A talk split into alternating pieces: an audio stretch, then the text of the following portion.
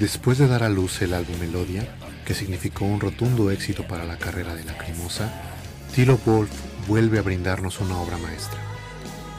Esta vez el álbum conceptual en cuestión es uno en cuya expresividad musical se nos invita a develar la verdadera cara de la humanidad, esa que yace debajo de una máscara y que puede cubrir los más atroces defectos. De la mano de una consolidada banda y un sinnúmero de músicos colaboradores, Tilo vuelve a sorprender a propios y extraños con un álbum extraordinario de carácter filosófico y que vendría a hacer más sólido su encumbramiento musical.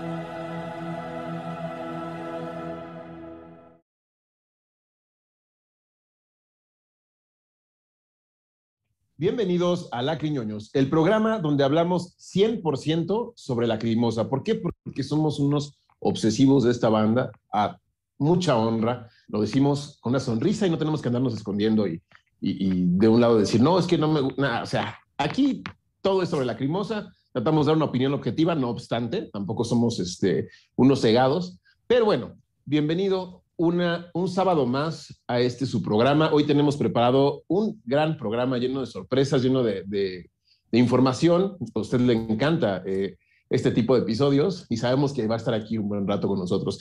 Mi nombre es Gabriel Livenden y tengo el gusto de conducir este programa con mi amigo Carlos von Richter. ¿Cómo estás, Carlos? Hola, Gabriel. Encantado de saludarte y encantado de estar nuevamente en este programa tan especial que obviamente veníamos este, esperando desde hace mucho tiempo. Así es, es correcto. Y tenemos también desde eh, el país de, donde, donde existe, existió el habla hispana por primera vez, tenemos al...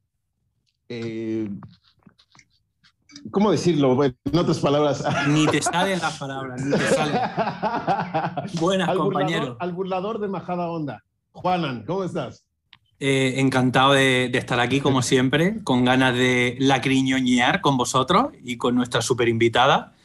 Y, con ganas también, bueno, con. O sea, he agradecido mucho este.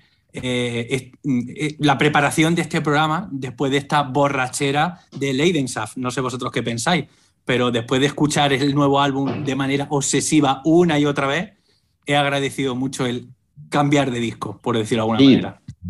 Totalmente, totalmente, se, agradece. Es, es un, te, te, da como que otro tipo de, de, coyuntura a la hora de abordar el disco.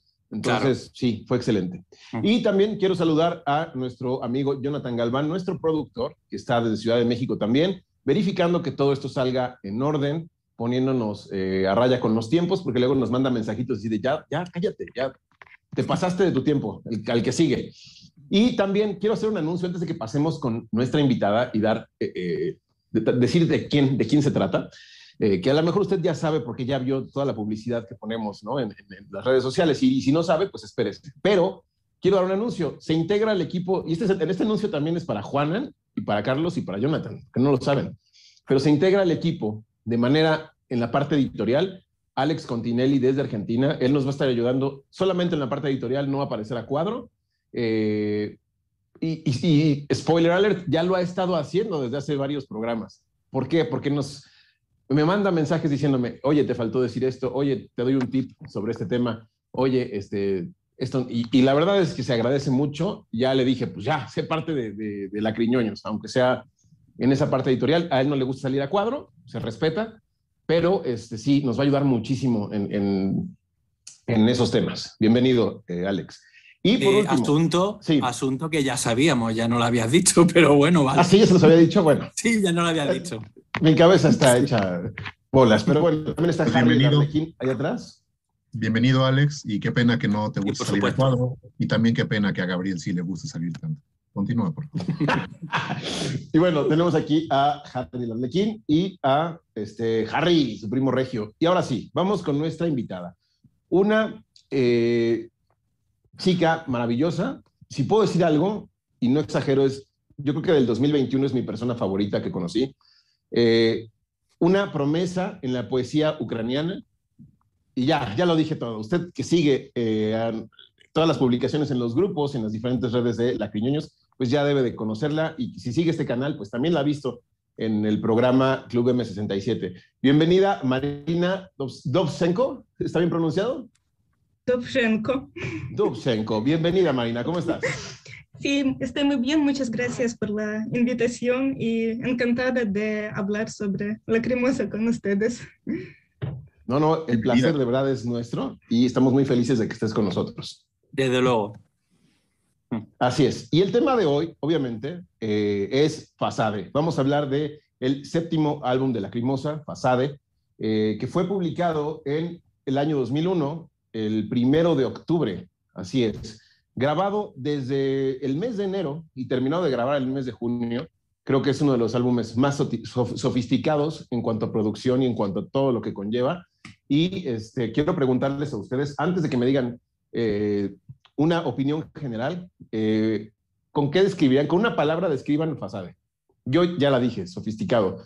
Este, Carlos. Dame un segundo para pensarlo. Juanan.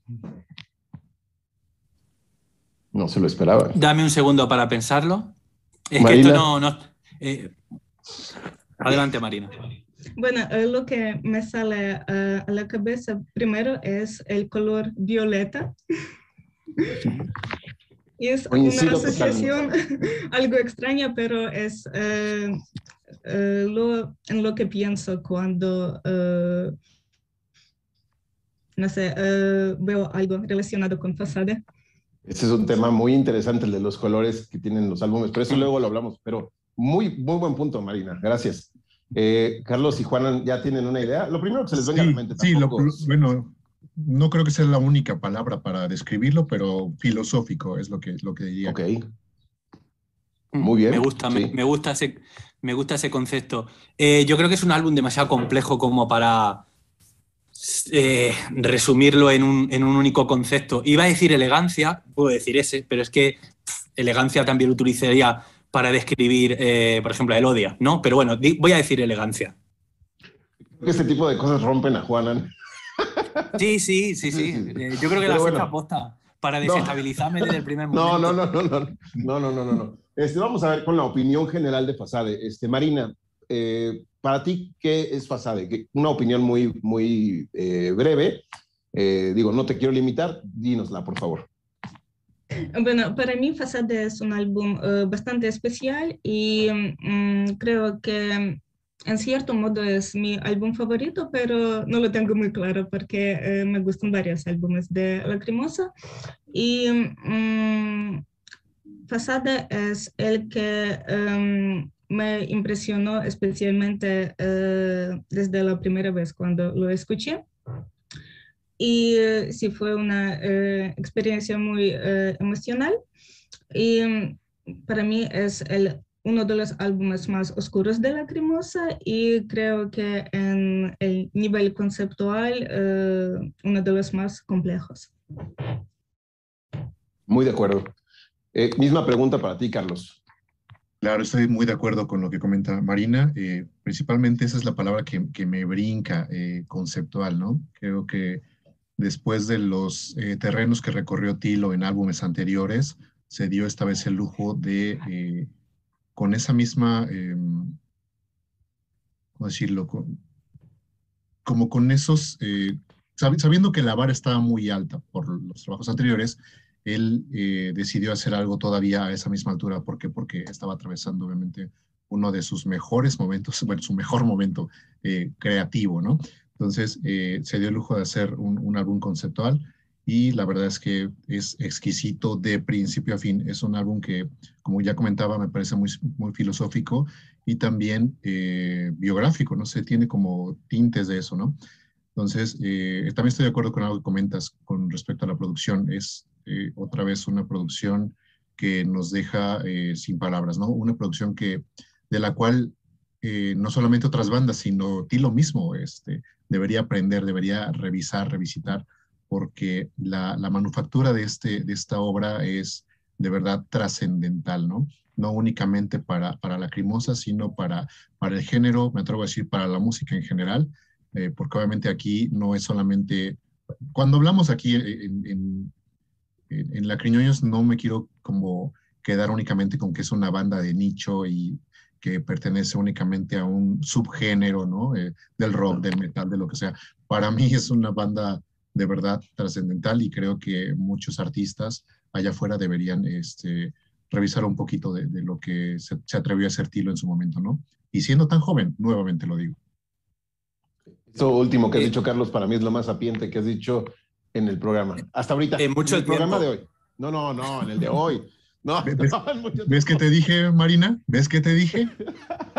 no, en el de hoy, de verdad, no, está, comparto totalmente tu opinión, ¿eh? Yo también, ¿eh? Yo, yo también. Eh, a ver, yo, yo soy de la opinión de que eh, el grado de conceptualidad en, en Lacrimosa, en todos sus álbumes, es bastante, bastante elevado solo que a partir de determinado momento mm, esa conceptualidad se va como diluyendo.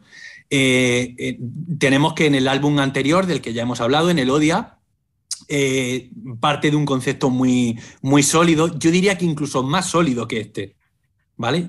más, está mejor cimentado, bajo mi punto de vista, luego podremos hablar por qué pero eh, la conceptualidad de este álbum está fuera de toda duda. O sea, es, también una conceptualidad muy, muy, muy sólida.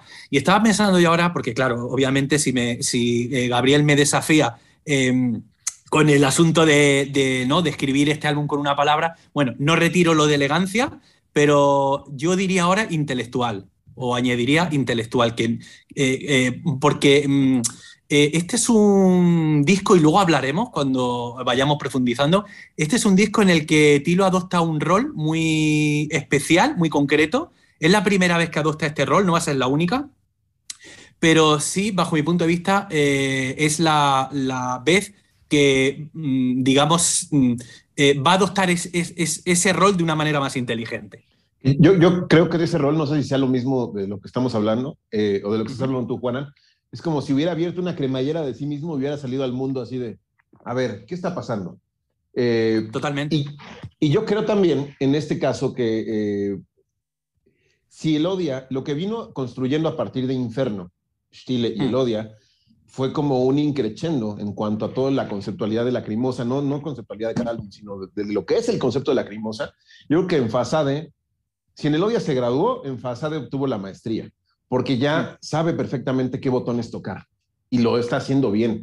Y aquí se dio el lujo de salirse un poquito de, su ensimismamiento para adoptar, no, quizás no una posición definitiva, como diría Juana, pero sí una posición más eh, tanto humanista, política y social, y trayéndolo también a su mundo, porque eso nunca, nunca va a dejar de ser eh, lacrimosa, ¿no? Eh, la, la, visión de una persona hacia el interior, nada más que aquí estamos viendo un poquito más hacia el horizonte de, cosas. Entonces, yo creo que mezclar esa maestría con, un, nuevo horizonte eh, hizo que el resultado fuera una bomba, ¿no? Este, Déjame añadir una cosa muy rápida.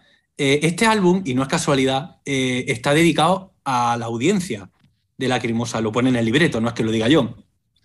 Y no es casual, este es un álbum, bajo mi punto de vista, muy artístico. ¿En qué sentido es muy artístico? Eh, yo creo que eh, sería una buena pregunta para hacerle a Tilo. Eh, podríamos preguntarle, em, admirado Tilo, ¿tú sentiste en algún momento durante el proceso de realización de esta obra un sentimiento de gratitud en tanto que tú artista? Es decir, hemos oído muchas veces aquello de un artista que se siente muy agradecido por, el arropamiento que ha recibido por parte de su público, etcétera, etcétera. Y entonces es, aquello de querer devolver a la sociedad eh, lo que a ti te ha dado la sociedad, ¿vale? O sea, no me parece casual que este sea el primer álbum, digamos, eh, con un contenido eh, mm, claramente político, ¿vale? Y, claramente moral. O sea, no es la primera vez que asoma la moralidad en la crimosa, pero sí la primera que asoma de una manera muy evidente, muy evidente. Sí, que se adopta, como dices, cierta postura, ¿no? Mm. Ahora bien, eh, algo que, quiero mencionar que nos va a llevar al siguiente tema, que es el concepto de, tal cual, el concepto de, fachada, de fachada, ¿no? De, esta parte exterior que, la gente muestra, o en general las sociedades. Eh, el leitmotiv del álbum, eh, que muchos dicen, ¿desde cuándo empiezan estos leitmotivs o estos este, lemas de, los discos? Pues yo creo que Tilo lo adoptó desde el principio, pero como que lo quiso aterrizar ya en los últimos álbumes, que ya pone una frase que engloba pues el sentimiento del álbum. En, el booklet lo podemos ver, ¿no? Desde Revolution, desde Hoffnung, desde Testimonium, etc. Y en la página web de Lacrimosa, si se meten a la discografía y le pican a cualquier álbum, ya viene ese leitmotiv en cada uno de los discos. En el de Fasade es Wie ein Traum, ein tiefes eh, Sinnen, du allein kannst strahlen in der Welt, que en español es como un sueño, un muy, muy profundo anhelo. Eh, tú solo ilumina con tu luz el mundo. Esa es la traducción más cercana. Si alguien eh, difiere, pónganle en los comentarios y, correcta. Pero eh, eso nos lleva al concepto del disco, ¿no? Que es el declive del individuo en la sociedad moderna, que pareciera algo que ya es un tema, o más bien 2001, ¿no? Han pasado más de, de, 20 años, 21 años desde que se publicó este disco y el tema sigue vigente. Seguimos eh, padeciendo estos problemas que, presenta este álbum, em, que los individuos no se pueden reconocer, no pueden reconocer sus verdaderas motivaciones, sus verdaderos sentimientos porque están permeados del exterior, porque están, como vamos a hablar del arte de portada, porque está sumamente ligado, yo creo que es la portada que está más ligada al, concepto del disco, o sea, es muy evidente. Eh, pero este disco habla del egoísmo y habla de la postura de una persona que está viendo desde fuera a un mundo que no pertenece. Y antes de que pasemos a ustedes, nada más quiero añadir, eh, este álbum está muy inspirado en Franz Kafka y sobre todo en su novela inconclusa El Castillo. Eh, ¿Quieres decir algo sobre eso, Marina? bueno, eh, la verdad es que sí, eh, cuando estaba escuchando este álbum antes del programa, eh, estaba pensando en Kafka y en, no sé, la posible inspiración de Tilo. La verdad es que este álbum me recuerda, bueno, varias obras de Kafka, no solo El Castillo, pero sí, creo que El Castillo es la novela que especialmente eh, está relacionada, se puede ser relacionada con eh, eso. Las similitudes que encuentro es el sentimiento de la persona frente a algo grande, poderoso y ominoso, como en las obras de Kafka porque su héroe es, eh, siempre se enfrenta con estas cosas. Eh, y también em, me gusta esta relación con la arquitectura, porque em, en el castillo de Kafka, em, pues hay el castillo que es eh, una metáfora, y en Fasade también la metáfora de la sociedad está relacionada con la arquitectura. Y pues porque Kafka es mi autor favorito, creo que es muy simbólico que esté hablando sobre este álbum también. Wow. Wow, este, Carlos, ¿tú qué opinas del concepto? Si estás, si estás por ahí, Carlos. O este, a ver, vamos con Juanan, ahorita lo que regresa Carlos. Bueno, es un concepto tú decías antes que está vigente, claro que está vigente, porque es un concepto que surge eh, a partir de la aparición de lo que podemos llamar la sociedad moderna, ¿no? Eh, cuando, cuando el mundo era eh, principalmente rural, había una serie de valores, y cuando se produce ese traslado, ¿no? ese abandono del mundo rural, y la gente se va a, vivir en las ciudades y las ciudades van creciendo y demás, pues se produce una deshumanización de, nuestra especie, ¿vale? De nuestra especie. Hay muchísimos escritos eh, eh, sobre, sobre esto que estoy diciendo, ¿no? Eh, donde se, se, hacen verdaderas descripciones perdón, y retratos de la ciudad, de, de, los vicios de los ciudadanos, etcétera, etcétera. Entonces, este álbum recoge mucho de eso, ¿no? Es una crítica hacia la superficialidad, la frialdad, ¿no? de la humanidad creo que, bueno, ahora hablaremos del arte. Mm, yo tengo un cierto conflicto con, el arte de este, de este álbum, luego lo hablaremos, pero creo que recoge muy bien eh, todo aquello de lo que, de lo que habla el, el disco y luego decir que, bueno, eh, Kafka es no, vamos, el autor, el, el, autor literario, el escritor que, que, Tilo Wolf pues menciona siempre, ¿no? Eh, siempre ha dicho que es una persona que no lee todo lo que le gustaría leer, que no tiene tiempo, que no es capaz de sacar más tiempo y precisamente El Castillo y Kafka eh, son referencias que en muchas entrevistas ha mencionado. Así es. Así es. Carlos, ¿tú qué opinas del concepto de Fasade, de, la, esta fachada que la gente moderna eh, lleva todo el tiempo. Bueno, muy poco que agregar realmente después de lo comentado por, por Marina y Juana y tú, mismo, Gabriel. Eh, pero también creo que el año en el que sale es importante y determinante para, para que existiera el, el, concepto, ¿no?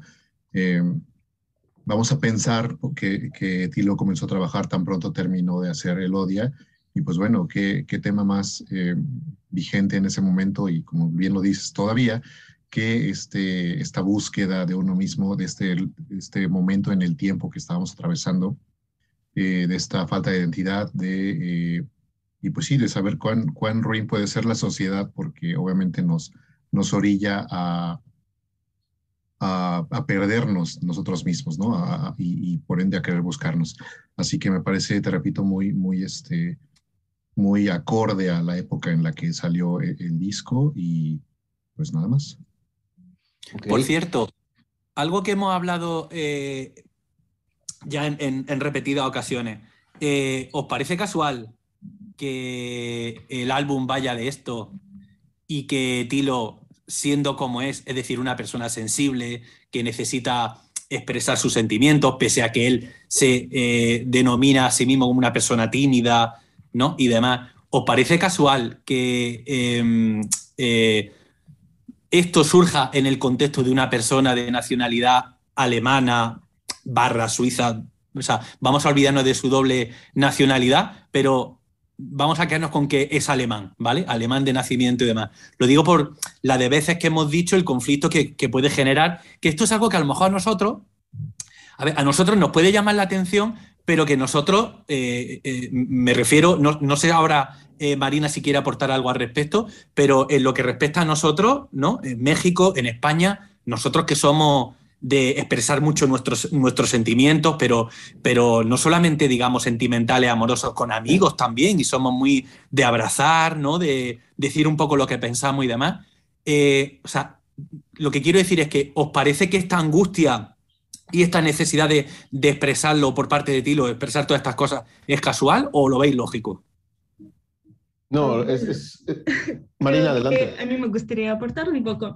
Em, para mí eh, no es casual, eh, porque um, sí, bueno, vamos a analizar eh, cada canción, por supuesto, pero en eh, algunas canciones de Fasade eh, he encontrado mm, en la letra las frases que se tratan de las dificultades relacionadas con expresar los sentimientos y creo que estas dificultades son bastante características para alemanes y la gente de Suiza imagino que también es así. bueno, desde Ucrania la verdad es que imaginamos imaginamos casi toda Europa eh, occidental así, excepto España y quizás Italia. Portugal, Italia, Grecia también. Sí, sí, estos eh, países del, eh, que están más al sur, pero mm. los más norteños en nuestra imaginación son mm, bastante reservados y eh, me parece que sí eh, puede ser relacionado con la mentalidad alemana y también eh, con estas cosas como el expresionismo. Mm. encuentro ciertas similitudes estilísticas y eh, basándome en la impresión que me da la literatura en el idioma alemán, eh, creo que eh, son la gente que suele, em, no sé, como buscar su, la, pensar en las cosas relacionadas con, el, con la búsqueda de un lugar, de, de un individuo en la sociedad. Y este álbum exactamente se trata de eso. Sí. Ahora yo quiero mencionar un poquito de, polémica en torno a la fecha de salida de este álbum, que obviamente sabemos que el concepto ya lo tenía planeado Tilo desde principios del 2001. Incluso leí en la página que también tengo que agradecer a la Crimosa Aus Chile, que ponen muchísima información valiosa eh, y muchas veces nutro mis publicaciones derivadas de, esta página, de este Instagram, eh, ponen que este disco lo empieza a planear justamente terminando el concierto de The Last Millennium en el año 2000. Justo ahí empieza a planear todo de qué se va a tratar. Y la polémica que quiero mencionar es, y vamos al tema que sigue, que es el arte de portada, es justamente esto. 2001. ¿Qué pasó en 2001? Hay varias eh, bandas que sigo. En los Estados Unidos. Así es, las Torres Gemelas, el atentado terrorista. No quiero entrar en polémica conspiranoica, no, no, no, no, no va por ahí, pero solo quiero em, denotar que muchas bandas que sigo, o, por lo menos un par en concreto, que es Lacrimosa y una que no tiene nada que ver con el género, pero que sigo, que es System of a Down, tuvieron esta pequeña polémica de, ¿es correcto salir con una portada así después de esta eh, evento, tragedia eh, que sucedió. Digo, obviamente esto se hizo mucho antes, ¿no? Estaba planeado desde muchísimo antes, no es algo que, que lo hubiera dicho, sí, voy a aprovecharme de eso, para nada, no es ese tipo de banda. Y System of Down lo mismo, que ya lo hablaré en algún momento en otro contenido, con un tema que se llama Chop Suey, y, con la apariencia de ellos, ¿no? Dices, ¿por qué unos árabes están cantando de suicidio después del atentado de las Torres Gemelas, ¿no? El, el punto aquí es que yo creo que no hay coincidencias, pero tampoco hay este, eh, casualidades, ¿no? Yo creo que en un, digamos, entorno complejo en el mundo empiezan a suceder, se empiezan a activar ciertas cosas, ¿no? Eh, y sí, y a lo mejor tiene que ver, ¿por qué digo esto? A lo mejor tiene que ver con lo que dice Juanan. Si es casualidad que Tilo haya aprovechado este año 2001, obviamente quitando el atentado de, del medio, para expresar esto, yo creo que tiene que ver, pero a otro nivel, a un nivel más profundo y menos, más inconsciente, ¿no? En, cuanto a, lo que está pasando en todo el mundo y en ese año, y en esa coyuntura de un inicio de siglo, ¿no? Entonces se me hace un álbum muy importante también por eso. No sé si quieran añadir algo. Eh, yo, yo, quería decir algo. Eh, vamos a ver. Eh, tú lo has explicado muy bien cuando Tilo empieza a planear este álbum y demás, pero lo que no sabemos es cuándo, digamos, a ver, este álbum es de 2001, eh, no sabemos en qué momento eh, se decide el diseño definitivo de la portada, ¿vale? Y yo lo único que diría al respecto, porque yo, yo, yo no lo tengo muy claro, o sea, hay una, es una alusión a las Torres Gemelas, ¿no? Al, derrumbe de las Torres Gemelas, la destrucción de las Torres Gemelas. Puede que sí, puede que no. Eh, ¿Por qué puede que sí? Hombre, pues porque es el, momento que, o sea, el momento histórico que nosotros hemos vivido junto con la pandemia que ha cambiado todo, absolutamente todo. Vaya manera, lo de las Torres Gemelas, ¿vale? Eh, de, comenzar el siglo XXI. Pero si nos fijamos en la portada, si somos objetivos, ¿vale? Y nos fijamos en la portada, hay dos edificios. Dos. Uno está semiderruido, ¿vale? Y el otro es ese otro rascacielos que aparece al fondo, que bien podría parecer un edificio extraído de inferno, ¿vale? Porque al final, o sea, yo por lo menos encuentro eh, ciertas similitudes, no a nivel musical, pero sí a nivel conceptual, ciertas cosas que, que podemos encontrar también en Inferno. Entonces, yo creo que no es, no es demasiado importante si son las Torres Gemelas o no. Eso no es importante. Lo que sí es importante es ese edificio de ruido, en el sentido de que es eh, digamos así, eh, eh, es la, civilización, la, civilización humana se está cayendo a pedazos, ¿vale? Y lo que estamos viendo ahí es un, pues eso, un, pase de modelos, ¿no? O sea, que con más, no puede haber nada más superficial, por decirlo de alguna manera, pero en un edificio de ruido o semi de ruido, ¿no? Claro, es que es, es, sumamente sugerente y es a la vez sumamente directa con lo que eh, trata el álbum, ¿no? Eh, cuando, debo de confesar que cuando este álbum salió fue mi primer comeback, como le llaman ahora eh, los chavos, que, que, una banda saca un nuevo disco y tú apenas te afiliaste a, ser fan, y dices, pues me va a tocar el siguiente disco, como muchos que son apenas fans de la Lacrimosa, Leidenschaft fue su comeback. Mm. Para mí, en este caso, fue Fasade. Y cuando yo vi la portada, ya me había vuelto yo un lacriñoño y dije, mm. sí habrá sido Estelio Diamantopoulos, ya hasta que vi el booklet y lo leí, vi que sí era este de Mantopoulos, porque creo que también eh, está más cuidada el arte, está más eh, sofisticado. Eh, no yo creo que en, todo, en los discos anteriores lo ha hecho un poquito más, se nota más el trazado, el detalle, y aquí creo que está retocado digitalmente. Pero es un, es un estilo, es un estilo diferente. Yo, yo no diría sofisticado. Como de panfleto, ¿no? Político, no sé. el punto es que bueno, a ver, aquí está la portada, ya la están viendo. ¿Qué opinan ustedes de la portada? Carlos, voy contigo. Perdón, Marina, Marina, Marina, discúlpame. Marina. Em, bueno, no es mi portada favorita eh, porque prefiero eh, las portadas anteriores eh, cuando Stelio dibujaba, no sé con qué material, supongo que con lápiz. pero este es definitivamente no, no es un lápiz, es algo distinto. Em, y em, bueno, a mí me gustan las portadas eh, más detallizadas y esta es em, un poco más plana. Y sí, eh, tengo ciertas asociaciones, eh, por ejemplo, con los placates soviéticos, especialmente cuando veo a la gente que está sentando y Esta gente a mí me recuerda mucho las eh, fotografías antiguas o los dibujos de aquellos eh, tiempos. Y por supuesto mm, para mí como eh, para una persona que vive en un país que fue parte de la Unión Soviética es muy interesante ver esto y me hace sentir ciertas cosas y pensar en ciertas cosas.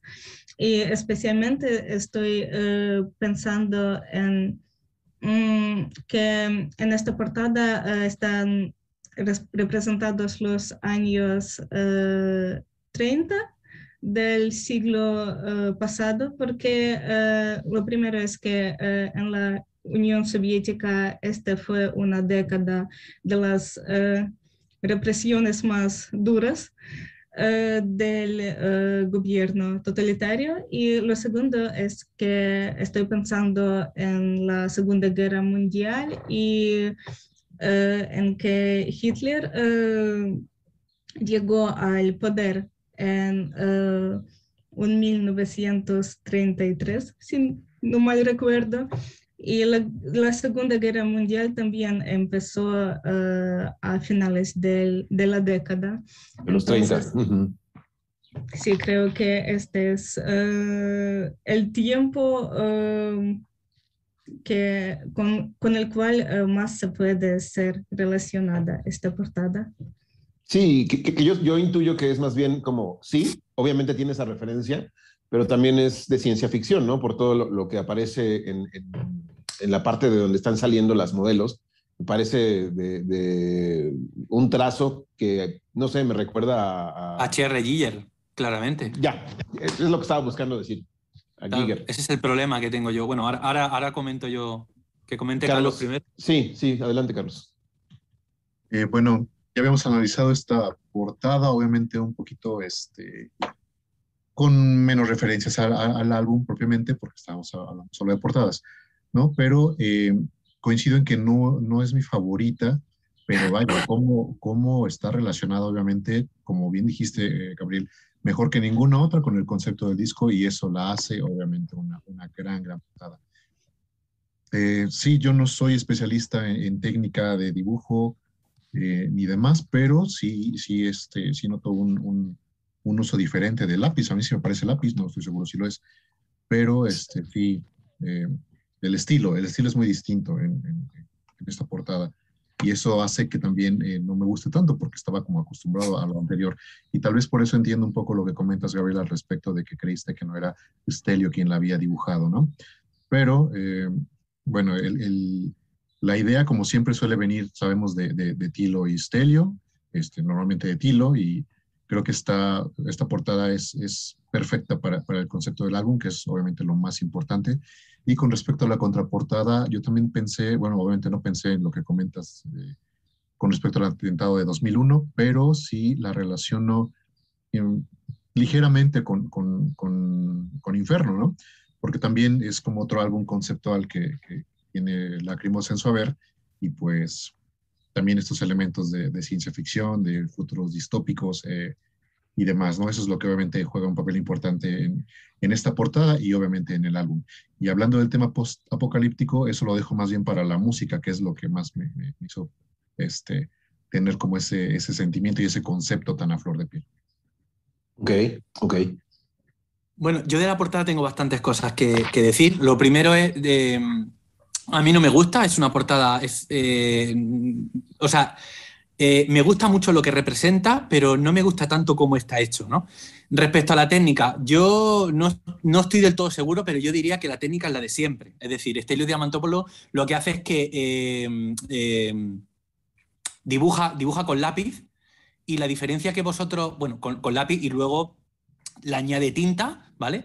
Entonces, pero, pero lo hace manualmente y la diferencia a la que os referís vosotros es, un tema de acabado, no es un tema de, cambio de técnica. No, es que el acabado que tiene Amazon Kite, por ejemplo, o Satura, no tiene nada que ver con este acabado, que es un acabado, vamos a decir, un poco más relamido, ¿vale? Eh, donde, está, donde los contornos están un poquito más o, bastante más definidos, ¿no? Sí. Pero, lo, pero lo que tenemos, eh, a ver, tenemos un pase de modelo, con tres modelos. Luego, este es uno de los problemas que, que, me encuentro yo aquí. Bueno, me encuentro varios problemas. En primer lugar, em, eh, me da la impresión de que el. Vale, si lo, si enseña, guay, porque no lo tengo delante.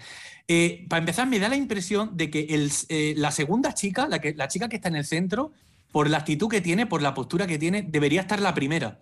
Y la, la, que está en primer término debería estar en la segunda. La tercera está bien, ¿vale? Me refiero a nivel, a nivel como de dinamismo. Pero bueno, eso, eso poco importa. Porque ya se detuvo y la primera está en movimiento. Exacto. Y luego, pero una cosa que a mí me fastidia mucho, eh, eh, y aquí eh, podemos enlazar con el videoclip de eh, Sturm, que es la cosa de, vamos a ver, como parte de tu público mm, pertenece a la escena gótica, ¿tienen que vestir de una manera tan gótica? No sé si me explico. O sea, dado que el mensaje y la crítica em, de Tilo y por extensión de Lacrimosa eh, se dirige a la sociedad en su conjunto, a mí me, sobra ver a esta gotiquilla de instituto. No, no, me gusta, o sea, pero nada, no me gusta nada. Eh, acordaros que en el videoclip que he mencionado eh, aparece una chica que no solamente es una chica gótica, sino que encima aparece con un, con un CD en las manos de Testimonium, que es como, ¿no? En fin, a mí me, me, o sea, me parece súper infantil. Luego tenemos ese fondo a lo H.R. Giger. Eh, recordad que H.R. Giger es un, era un artista suizo que eh, estuvo involucrado en el diseño de la criatura del alien en, la película de Ridley Scott y también hizo el, diseño de algunos escenarios, ¿no? Entonces tenemos esos fondos eh, como orgánicos, ¿no? Que, que, en realidad son, son como estructuras que eh, están presentes en su, en, casi todas, en, casi toda su obra realmente. Este artista eh, eh, pintaba con aerógrafo, ¿vale? Entonces, digamos que las calidades son bastante diferentes a lo que podemos ver aquí. Pero esas formas vienen de ahí, pero de una forma obvia. Y luego otra cosa que yo sí que señalaría es esos personajes que, aparecen vestidos con la misma indumentaria, conectadas sus cabezas, ¿no? entre sí, uno con, los, con, el que está al lado y demás. Y luego mente colmena, rostro totalmente inexpresivo y demás. Eh, yo creo, creo que hay una imagen modelo de esto. Lo que pasa es que yo eh, llevo todo el día pensando qué imagen modelo puede ser y a mí me viene a la cabeza, esta no es la imagen modelo, pero lo que me viene a la cabeza son eh, eso, em, esas imágenes publicitarias del cine en 3D, ¿vale? retro, donde aparece gente, pues a lo mejor que viste de una manera más o menos similar, ¿no? Cosas de la época, y va todo el mundo con, con las mismas gafas. Y entonces incluso la, incluso la perspectiva y demás es como, como que nos lleva a ese mundo. Pero yo juraría que hay una imagen modelo, probablemente perteneciente a la ciencia ficción, al ámbito de la ciencia ficción, pero que ahora mismo no, no sabría decir cuál es. Y luego el arlequín, no podemos no hablar del arlequín. El arlequín aparece al fondo en ese, como en ese umbral que aparece, pues eso, al fondo, ¿no? Eh, como observando la escena. Y si asumimos algo que es obvio, y es que el arlequín es como el alter ego de Tilo, pues lo que tenemos aquí es al arlequín barra Tilo Wolf, digamos, observando desde la distancia y por supuesto sin participar en este evento escandaloso, porque es un evento escandaloso, eh, pues lo que está sucediendo allí. ¿Por qué digo que es un evento escandaloso? Hombre, pues porque lo que estamos viendo es un mundo apocalíptico, ¿no? Eh, eh, un, insisto, un, un, acontecimiento superficial, ¿no? Un, pase de, de, moda en un edificio semiderruido, el que no sabemos por qué está semiderruido, no sabemos si ha sido bombardeado, no, da exactamente igual. Pero estaréis de acuerdo conmigo en que esta imagen es por decirlo de alguna manera, absolutamente conflictiva, ¿no? Porque eh, un pase de moda es algo festivo, ¿no? Eh, vamos a decir, lúdico, algo también como muy petardo, no sé si, no sé si ese concepto lo, utilizáis en México, em, no. sé cómo decirlo, eh, un, como un evento, uh, iba a decir otro concepto que a lo mejor tampoco, farándula, ¿entendéis lo de farándula? Sí, claro. ¿Vale? O sea, un, es, es, algo que tiene que ver con, la alta sociedad, ¿no? Digamos, pero, pero, pero obviamente con, con, con cierta cultura, digamos, elevada, ¿vale?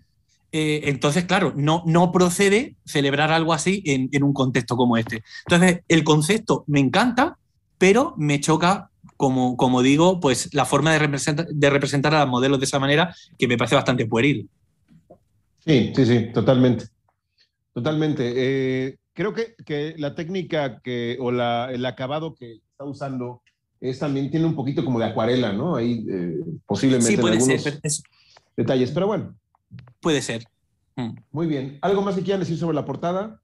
¿O vamos Yo estaba pensando, estaba pensando después de lo que comentó Juanan, que la segunda modelo tal vez eh, sí da esa impresión de que precisamente está como que un poco más estática que siguiendo el paso al resto de las modelos, y me hace pensar en, obviamente, algo que tiene que ver con el, ese, ese abismo vacío al que van a caer esas tres modelos y es como una pequeña resistencia por parte de ella, ¿no?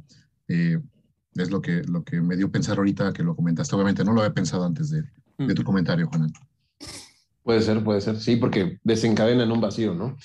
Ok, ahora, bien, eh, en cuanto al diseño y la fotografía, la fotografía estuvo a cargo de Peter Rosman, eh, un fotógrafo que en ese momento pues quizá no era tan importante y ahorita ya se dedica también a fotografía de bienes raíces y de marketing y etcétera. A lo mejor ahorita sale la imagen por aquí. Pueden visitar su sitio web para, pues, no sé, ver su fotografía. No es algo para decir, wow, el fotógrafo. Es un fotógrafo normal. Eh, de hecho, la sesión de fotos de este álbum no es como que mi ya lo habíamos comentado, ¿no? En el de indumentaria, como que no se ven muy cómodos. Este, y hay algunas fotos medio, eh, como esta, ¿no? Medio extrañas. Eh, en fin, en cuanto al diseño, el diseño gráfico y a la fotografía de este álbum, no, no es mi favorita. De hecho, el diseño Se me hace, estuvo a cargo de Gunnar Eisel de Love Like Blood. Eh, se me hace bajista. muy bajista de Love Like Blood, muy de pues amateur, por así decirlo, ¿no? Sobre todo hay cosas Que, que, me, me chiflan, ¿no? Como esta imagen. Es que tiene, tiene demasiado elemento el libreto, tiene demasiado elemento y no juega muy bien con, con la composición de todo ello. Hay algunas fotografías que son un poco, que, digamos que tienen una función decorativa, pero que están bien, que son fotografías que están bien, pero que a lo mejor por el tamaño en el que aparecen, que son demasiado pequeñas y demás, pues no, es como que no lucen bien. Mm. Así es. Em, digo, la verdad es que no sé, ¿alguien más quiere decir algo sobre el diseño y la fotografía, Marina? Bueno, eh, yo estoy de, acuerdo eh, con lo que ha dicho Juan. Eh, no me gusta mucho el diseño de este libreto y mm, me parece, sí, un poco extraña esta decisión de em, elegir estos lugares para las fotografías y a veces sí estoy deseando que fueran un poco más grandes quizás, pero um, algunas de ellas me parecen bastante interesantes um, porque encuentro uh, los elementos del surrealismo y expresionismo en ellas, por ejemplo, uh, esta es la que me gusta. Sí, sí, sí. Esa es muy bonita. Mm. Sí, en uh, Fasade 2. Y también me gusta la que está en Fasade 3. está relacionada a mí, me parece, con, con la vanguardia, con el expresionismo. Y esta es también bastante interesante, pero lo demás eh, no es mi favorito y no me gusta mucho. Y la verdad es que estuve un poco sorprendida cuando me llegó este disco eh, porque estaba escuchando la música y me encantó, pero cuando vi el diseño estuve un poco decepcionada con todo esto. Mm. Hay que decir que el autor es el, el autor de, del diseño, el tal Gunnar Eisel, es el autor también del libreto de Ecos, que es mucho mejor. Mucho mejor. lo que pasa es que se, ve que este es, se ve que este hombre es muy fan de lo pequeño. Porque si aquí tenemos fotografías muy pequeñas, en Ecos tenemos el tracklist, aparece súper pequeño, ilegible, es ilegible, no sé por qué. Sí, y en Ecos em, para mí no es posible leer nada. Claro. Las letras son bastante bonitas, pero eh, mm. es imposible leerlo es un bucle difícil. No feo, difícil. Y, Ecos, pues digo, y Fasade, pues es un bucle. La verdad es que después de venir de un bucle tan bonito como en el Odia, encontrarnos con este Fasade así tan. Eh, Eso también es un concepto diferente, ¿eh? Crítica social, eh, mundo moderno, estética futurista, ¿no? Con elementos. Em, elementos como muy dispares, o sea, hay que tener un cierto talento para hacer un libreto así y que te quede, que te quede bien. Yo tampoco diría que es una basura, pero sí que tiene, como tú has dicho, tiene elementos que es que mm, rayan en lo amateur, ¿no? Y luego, pues que ni siquiera, o sea, las fotografías promocionales yo diría que están un poquito mejor, pero ni siquiera las fotografías promocionales salvan el libreto. Es como, mm, como decimos aquí, ni chicha ni limoná, ¿no? O sea, no es una basura, pero es, no es de los mejores libretos de, de Lacrimosa, pero ni mucho menos. ¿Tú, Carlos, algo que quieras comentar al respecto? Pues no mucho. Obviamente ustedes son los expertos en, diseño, así que este, pues lo que acaban de aportar es aquello con lo que tenemos que quedarnos. Sí estoy como muy de acuerdo en que es muy pobre, fue lo primero que, pude percibir. Y este, no sabía por qué, pero tienes razón, es muy amateur, ¿no? O sea, no, no, yo para, para alguien que no, que no es experto como yo, no, no, entiendo, no entiendo y no me puedo agarrar de muchos elementos para, para poder este, disfrutarlo como, previamente he podido disfrutar. Lo que sí me gustó, debo decir, son eh, el par de fotos que vienen tanto al principio como al final del bucle. Ah. Eh, para mí funcionan esas fotos. Eh, comentábamos el otro día que tal vez no se sentían tan cómodos. bueno, Anne se ve muy guapa. Preciosa, por supuesto. Sí. eso es lo que sí rescataría un poquito del bucle. Esta foto también no me parece tan bien lograda, está un poquito extraña mm. en cuanto a concepto y obviamente relacionado con, con este, con, el hielo seco hermano. Pero este, el par de fotos que hay al principio y al final sí me gustan muchísimo. Esta me fascina, la verdad. Ya. El resto de fotos, pues bueno, sí, coincido con Marina, son muy pequeñas, son eh, fotos más explotables, eh, pero eh, cuando las reduces a este espacio, es como un poco difícil este, apreciarlas, ¿verdad? Sí, se, pudo haber aprovechado mejor, ¿no? Sí, digamos que lo sofisticado no estuvo precisamente en el diseño de este. En el diseño de, exacto, estoy de acuerdo. bueno que en la música sí. Exacto. Ahora, formatos disponibles. Este álbum salió en CD Jewel Case, el formato tradicional, ¿no? Que es, mm. es este. Eh, salió un sleeve eh, promo, donde como todos los álbumes de la Crimosa salen un sleeve para las este, radiodifusoras. Eh, hubo un cassette que por ahí tengo, pero nunca lo, no lo he encontrado desde hace muchos años. Y este, hubo el vinil, solo viene o solo forma parte del Vintage Classic, que ya hablaremos de ese producto. Eh, mi santo grial, para mí no es el clamor, para mí es el Vintage Classic, pero ese Fasade solo viene como vinilo en ese, dentro de ese paquete, no salió de otra manera. Esperemos que Tilo Wolf en esta eh, eh, pues nueva, digamos, ola de reediciones de los viniles, lo ponga, por favor. Y, este, y finalmente algo que es importante decir, salió una versión exclusiva para Japón, igual que Lodia, pero aquí Tilo decidió hacer un track exclusivo para los fans de Japón.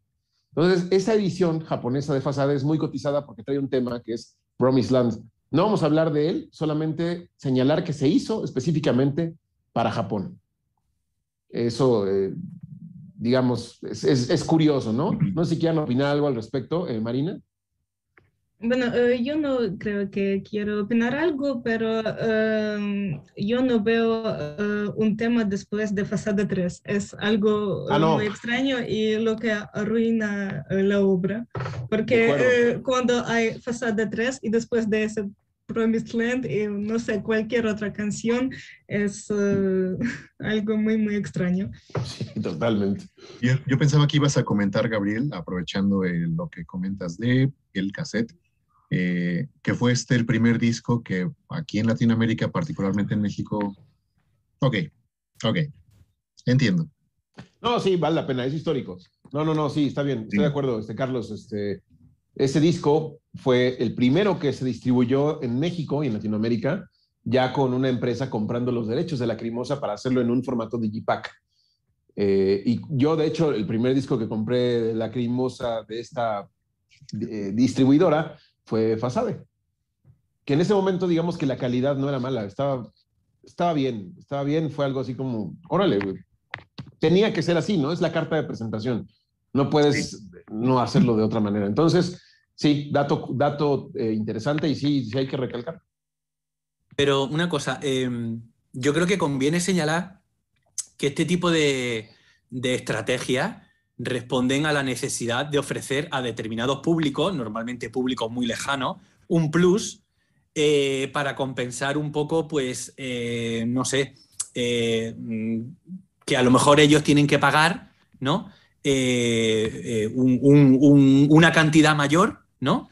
que respecto a, yo que sé, públicos de países más, más cercanos al entorno, ¿no? O, a los países, digamos, de, influencia de la crimosa más, habitual, ¿no? O sea, es eso, es un plus, no, no, no, no es algo artístico, no es una decisión artística. O sea, es lo que ha dicho Marina, o sea, después de Fasa de 3, o sea, no puede haber más que silencio, no puede haber otra cosa. Pero bueno, en fin, o sea, pues que eh, por otro lado, pues que lo disfruten ellos, ¿no? O sea, en ese sentido, eh, yo pues lo, lo comprendo, ¿no? Hay que ponerse también en la piel de, esas personas. Pero la obra acaba con el tercer movimiento de Fasade. Ahora, yo nada más quiero decir que, eh, perdón, que este tema es el primer tema que Tilo hace para una audiencia específica, porque lo, lo hace después con otros dos países pero nada más este, de notar eso, ¿no? Em, y bien, en cuanto a detalles de producción, quiero señalar algo que aparece en el booklet, que es la primera vez que la Crimosa pone quién colaboró en qué tema. Y eso lo agradezco como no tiene idea, porque yo soy muy obsesivo de detalles mm. y ver así de que en esta canción participó este y este y este, y en esta otra este y este. Eso se me hizo una decisión muy acertada. Y en cuanto a quién participa en esta, en esta producción, eh, bueno, antes de decirlos quiénes participan, elaborar que Gottfried Koch, es la última vez que participa con la Crimosa, lo hace de una manera muy puntual, ya no se involucra tanto en producción, hizo las partituras, escribió todas las partituras, estoy qué hablando pena, aquí, que, Ángel qué pena que este detalle, qué pena que este detalle el otro día no lo recordamos, ¿vale? Porque, o sea, mm, quiero decir, fuimos criticados, ¿no? Por, eh, bueno, no, no, no vamos a resumir ahora, pero aquí lo pone claramente, que ese fue su cometido, crear las partituras. Así es. Entonces, no, Tilo no compuso la- las, las partituras, fue, eh, o sea, sí, pero el que lo perfeccionó y lo llevó a algo tangible fue Gottfried Koch, ¿no? Entonces, ni modo. Y la otra participación de él es como parte del Rosenberg Ensemble, que es un coro que yo creo que en este disco es donde más brilla el Rosenberg Ensemble. Eh, yo creo que tenía nuevos elementos. eh, ahorita mencionamos, eh, pero qué coral, ¿eh? Y eh, los elementos importantes, Rafaela Mayhouse, que es, uff, qué, qué buena cantante. De hecho, tiene una participación solista en este álbum. Eh, Bettina Hunold y otros nombres, ¿no? Como Olaf Senkbeil, Klaus Bullow, Joachim Gebhardt y el propio Gottfried Koch también es cantante, ¿no? No nada más es... eh, es un tipo multiinstrumentista, eh, muy talentoso y que sabe hacer de todo. Entonces, quería yo mencionar esto en específico. ¿Y quién más participa? Participan dos orquestas. Una que voy a mencionar muy rápido, que es la Spielmann eh, Schneider, que participó también en el Odia y que va a participar después en otros discos de Lacrimosa, pero desgraciadamente, no sé si ustedes, pero yo no he encontrado información de la Spielmann Schneider más que en Discogs o en bases de datos y la relacionan inmediatamente con Lacrimosa, como si su único trabajo o, o su único razón de ser haya sido eh, trabajar con Lacrimosa. No lo sé, no lo sé, no sé si fue una orquesta eh, conformada por diferentes talentos que Tilo dijo, pues pónganse un nombre para colaborar en mi álbum. No lo sé. Lo más no probable, es lo más probable. Es lo más probable, ¿no? Y la otra orquesta. Para aquellos que dicen que la orquesta más grande con la que ha trabajado Lacrimosa es la Orquesta Sinfónica de Londres, no. Aquí trabaja con una orquesta, pero señora orquesta, que es la, eh, voy a tratar de pronunciarlo como se debe, la ti.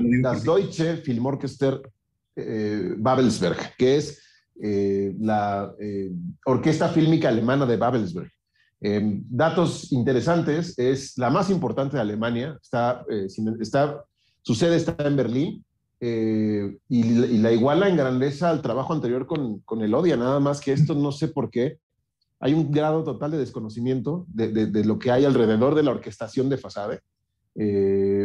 Se creó en 1918 esta orquesta, son da- datos históricos como la Universum Film AG, y estuvo involucrada en bandas sonoras, ¿sí? Como, la, como Metrópolis de Fritz Lang, eh, el gabinete del doctor Cali- Caligari de Karl Mayer. Después de la Segunda Guerra Mundial cambia de nombre en 1946, se rebautiza como la Deutsche Film AG y participó también en un sinnúmero de filmes, series de televisión y producciones eh, generales. Y tras la liquidación de los estudios en el 93, decidieron formar la actual Deutsches Filmorchester Babelsberg algo que quieran comer. Yo estoy seguro que Juana va a querer comentar y Carlos. Este, a ver, No, Carlos, lo que- ah, no, bueno, Marina, Marina, primero Marina.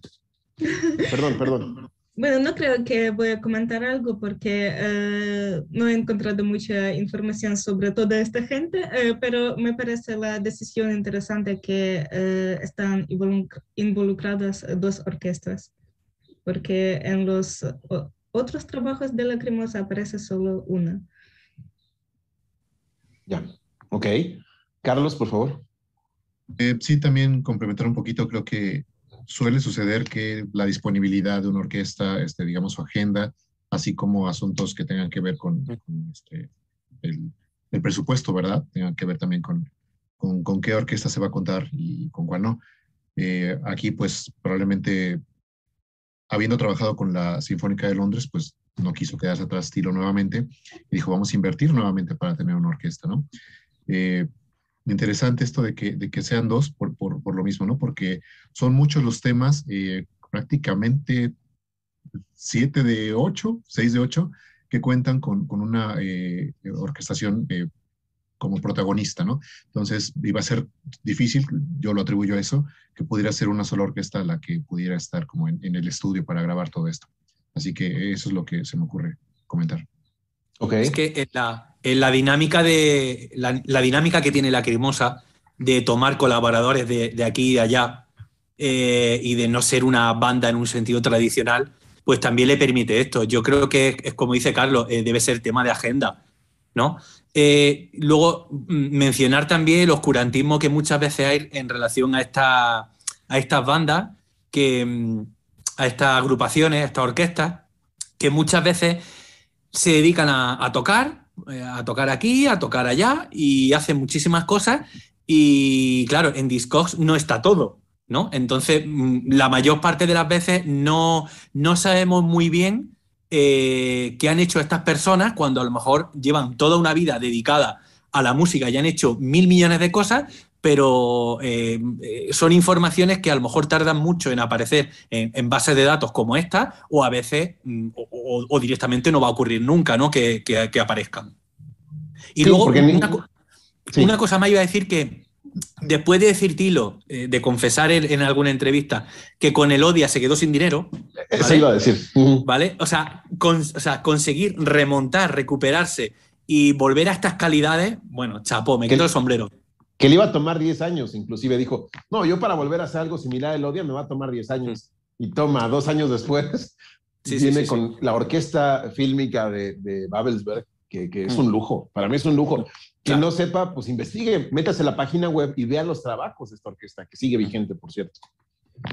Entonces, eso, eso es un gran, gran lujo, dirigida en ese entonces por eh, Gunther Josek, que eh, no sé si siga con vida, porque se ve que ya es un señor, o en ese entonces la foto que encontré ya era un señor eh, de edad avanzada. Em, ¿Qué otro dato de producción y que quiero recalcar? Ah, bueno, nada más puntualizando un poco. Solo aparecen en cuatro tracks las orquestas. En nosotros los otros cuatro tracks no hay orquesta. Eh, pero en una, que es Stumme Borte, perdón, pero hay un quinteto de cuerdas. Ay, es, yo creo que es es un elemento que a mí me, me, enamora de la Crimosa, que haya elegido esto, esto de quinteto, que después retoma en otros discos, y es una lástima que haya prescindido de ellos, porque qué calidad. Estuve investigando y todos los músicos que intervienen aquí, Stefan Pinter, Rodrigo Reichel, Dimitri Hoffman, Christoph Groth y Katarina Sebrunners, son eh, gente que sí está visible en Internet, que tiene una trayectoria impecable y que son músicos de cámara. Y lo que hacen, es que ah, yo creo que hay que mencionar los nombres porque se tiene que valorar también estas aportaciones. Son interesantísimas y sin ellos creo que la canción a lo mejor no hubiera tenido cierto toque, ¿no? Y solo están en un tema, ¿eh? eh no sé, ¿quieren opinar algo de ellos cinco? Eh, no, yo creo que ahorita, ahorita que lleguemos al tema, los, Cuando los temas. Va, vale, vale, vale. También eh, mencionar que aparece eh, JP como protagonista en cuanto a guitarras y bajo. Eh, la batería ahora se divide en dos. Tenemos a AC y también tenemos a Maneuli. Y yo creo que esto responde a dos cosas. A lo sofisticado de que requiere el disco en algunas canciones y en la crudeza que también tienen otras, ¿no? Entonces yo creo que ahí están muy bien elegidos los bateristas. cada uno le da un toque distinto. Ya hablaremos ahorita de los temas en donde está cada uno de ellos. Y por último, eh, hay un elemento importante que enfatiza mucho este álbum en los vientos y los metales. Tenemos eh, participaciones como Bjorn Westlund a la flauta, a Larry Elam en la trompeta en Bagun Sutif y finalmente eh, Thomas Rode, que también lo vimos en el Odia, al oboe en Liebesspiel. Pero ahorita mm. mencionamos más, ¿no? Em, ¿Qué otro detalle de producción importante? Creo que hemos tocado todos. Eh, se grabó, como ya dije, de enero a junio. La orquesta Babelsberg grabó en otros estudios, en el Scoring Stage de Berlín, en marzo de ese mismo año, 2001. Y pues el disco se produjo en los estudios Impulse por JP. Solamente JP ya no estuvo Gottfried Koch. Entonces también eso es, es, importante. JP está muy involucrado en este álbum, lo cual, este, desde, incluso desde el single, ya lo dijimos en el single de Der Morgan Nanak, a qué nivel está involucrado JP con, con, con Fasade. Em, la recepción en medios. Quiero eh, pues, que me cuenten ustedes qué, qué, han visto, qué opinan eh, o, qué opiniones han visto de la gente sobre Fasade. Yo encuentro cosas raras, pero a ver, Carlos, por favor. Yo diría que Marina primero. Ah, perdón, tienes razón. Marina, tú vas primero. Bueno, yo he visto varias opiniones sobre Fasada y bueno, he visto las opiniones en español y también las opiniones que escribió la gente en ruso. Y em, la verdad es que me pareció que eh, el público fue muy dividido y tenía eh, los sentimientos un poco mezclados hacia este álbum. Eh, he visto las reseñas bastante negativas, que me sorprendió mucho porque para mí es un trabajo de calidad muy buena y fue extraño leer mm, las críticas bajo mi punto de vista, injustas. Eh, también hubo gente a quien le gustó, eh, pero tampoco me parece que fue aceptado tan bien como, por ejemplo, Elodie, porque mucha gente lo estaba comparando con Elodie y eh, decía como, ah, Elodie fue mejor, y este es una decepción completa después de Elodie. Bueno, y sí, em, las opiniones en ruso fueron más duras que las opiniones en español. Más todavía. sí, en español fue em, un poco más, eh, hablaban con más cariño y en ruso pues a, a, la gente le gusta criticar las cosas mucho y decir que todo es mal y son bastante tóxicos. Ok. Es que yo creo que la Crimosa se enfrentó a un reto muy grande, dejó la vara muy alta después del Odia, y era natural que hubiera gente que tiene pues pocas neuronas y dijera la primera impresión, es que no es igual el Odia. a, lo mejor que se, a lo mejor que se sintieron identificados con este álbum demasiado. Sí, totalmente. Se, como que iba dedicado a ellos de una manera especial. Claro, dedicado a la audiencia. Y también eh, quise destacar que mm, la gente que escribió en ruso, bueno, no sé de qué país eh, fue esta gente porque en varios países hablan el ruso, ah. eh, pero la gente que escribió en los foros en el idioma ruso se siente muy a menudo identificada con angst y compara todo lo que lo que ha hecho la cremosa con angst y dice que y dice que la orquestación es eh, una cosa mala y que no debe estar en la cremosa porque angst es, es lo mejor.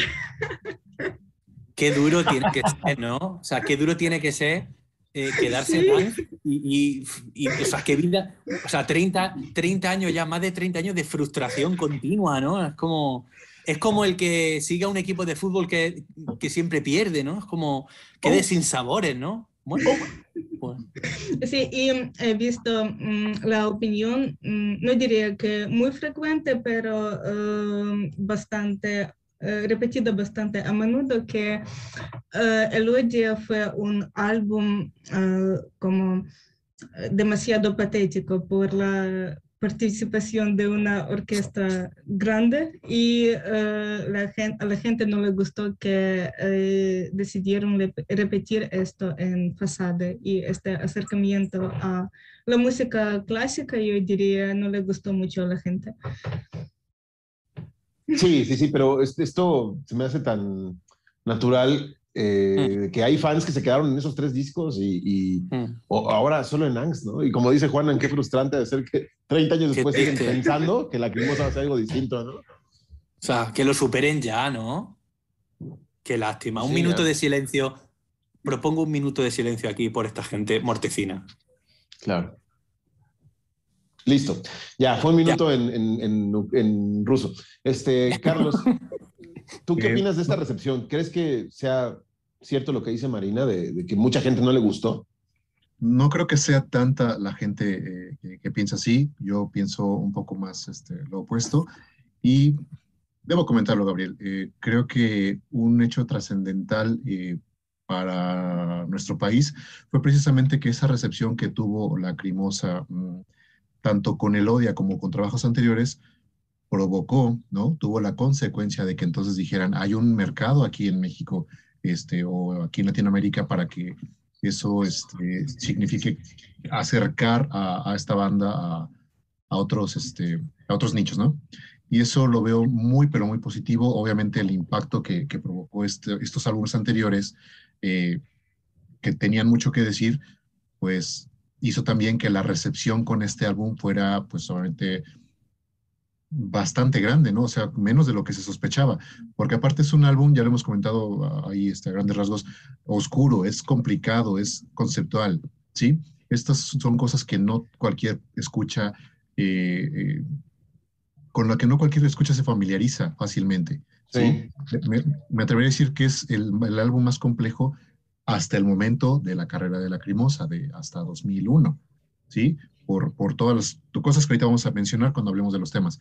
Entonces, eh, la recepción para mí eh, podría ser positiva, si bien entiendo que, no, que habrá quien no piense en este álbum como alguno de sus favoritos, pues bueno, es que es, las otras referencias son también bastante grandes, ¿no? Llámese el que ustedes gusten, eh, cualquiera de los siete al momento, ¿no? Pero este, eso obviamente no hace en ningún momento que este álbum sea menor. Obviamente creo también que comentarios como los que menciona Marina es porque este álbum es más difícil y eso no le gusta a todo el mundo.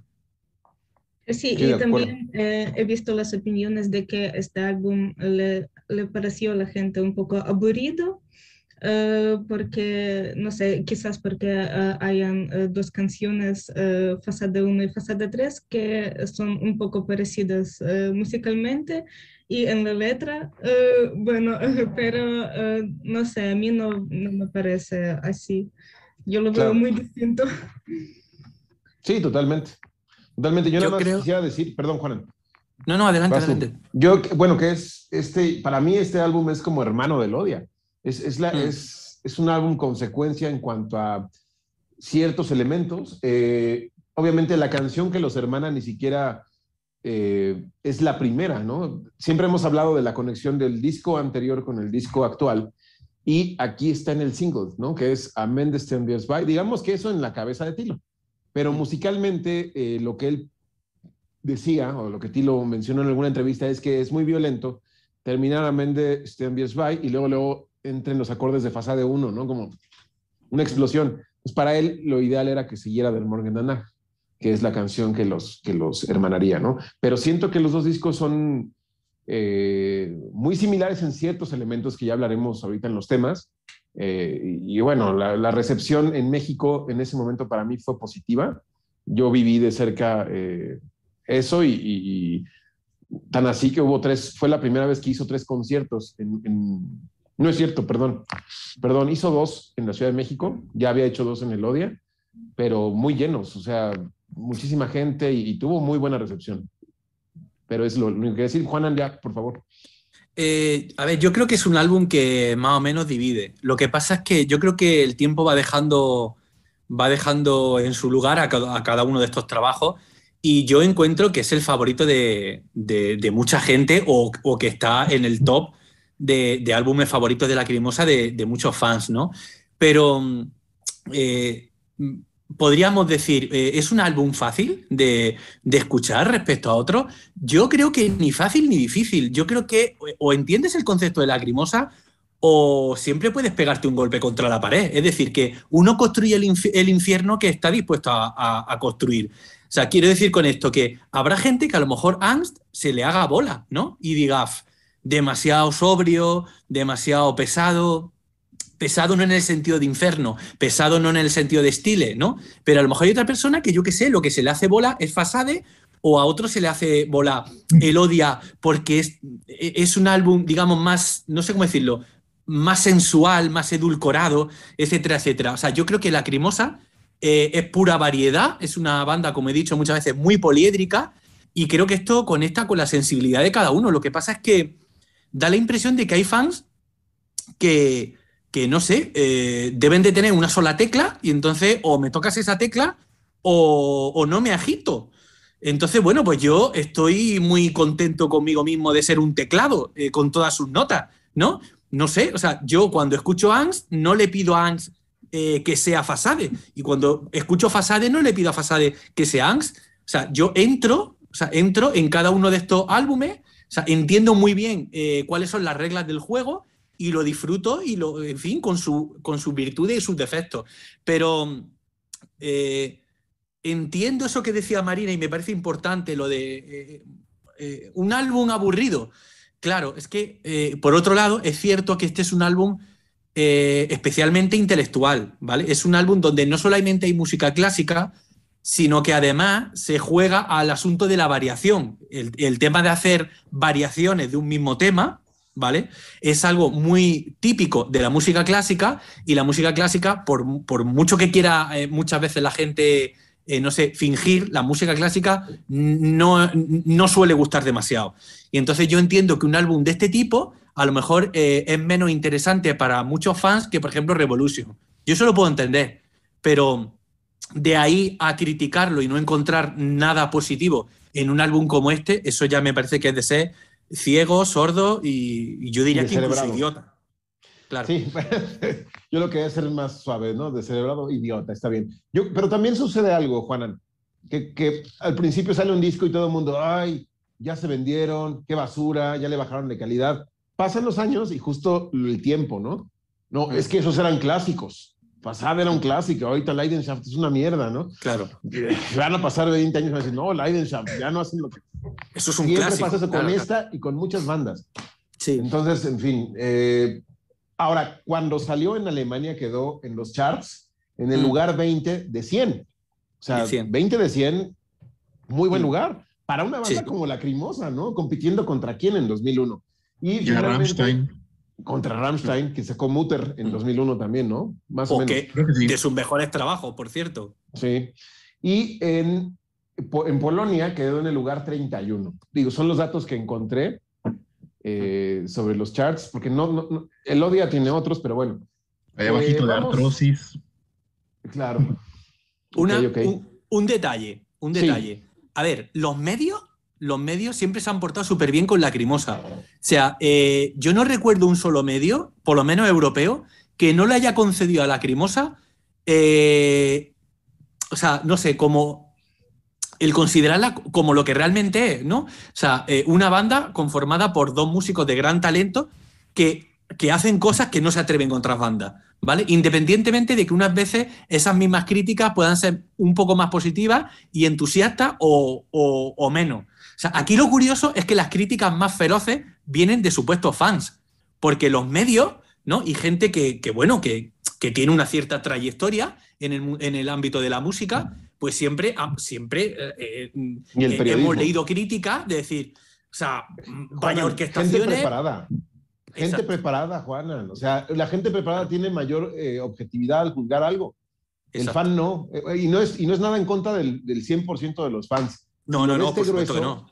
Que no le gira la piedra y que se va y saca unos argumentos bien idiotas. Pero bueno, en fin, eh, algo que, que, ahorita mencionó Juan sobre que la prensa siempre se ha portado y los medios bien con la crimosa, incluso en México. Lo han nominado en más de una ocasión en los premios Lunas del Auditorio Nacional eh, como mejor acto extranjero, no como acto gótico, no de nicho, lo que decía Carlos al principio. No, es que salirnos de la banda de nicho, claro. O sea, México lo, han, lo han, nunca ha ganado, pero siempre lo han nominado como mejor acto extranjero cuando ha venido a tocar. Entonces, tiene como cuatro nominaciones de, las lunas del auditorio. Entonces, también en México se le ha reconocido. Claro. Va. El siguiente tema es precisamente los temas. Vamos a entrar de lleno a desglosar cada uno de los temas que componen el álbum de Fasade. Y empecemos con el tema uno, el que le da título al disco, que es Fasade, primer movimiento, Fasade on Sats. Eh, este tema Fachada, primer movimiento, eh, se planteó, Tilo lo planteó como un solo tema. O sea, él cuando estaba concibiendo el disco, dijo, a ver, voy a hablar, ¿se va a llamar Fasade? O yo creo que no sé qué fue primero, si el huevo o la gallina, pero escribió esta, esta canción.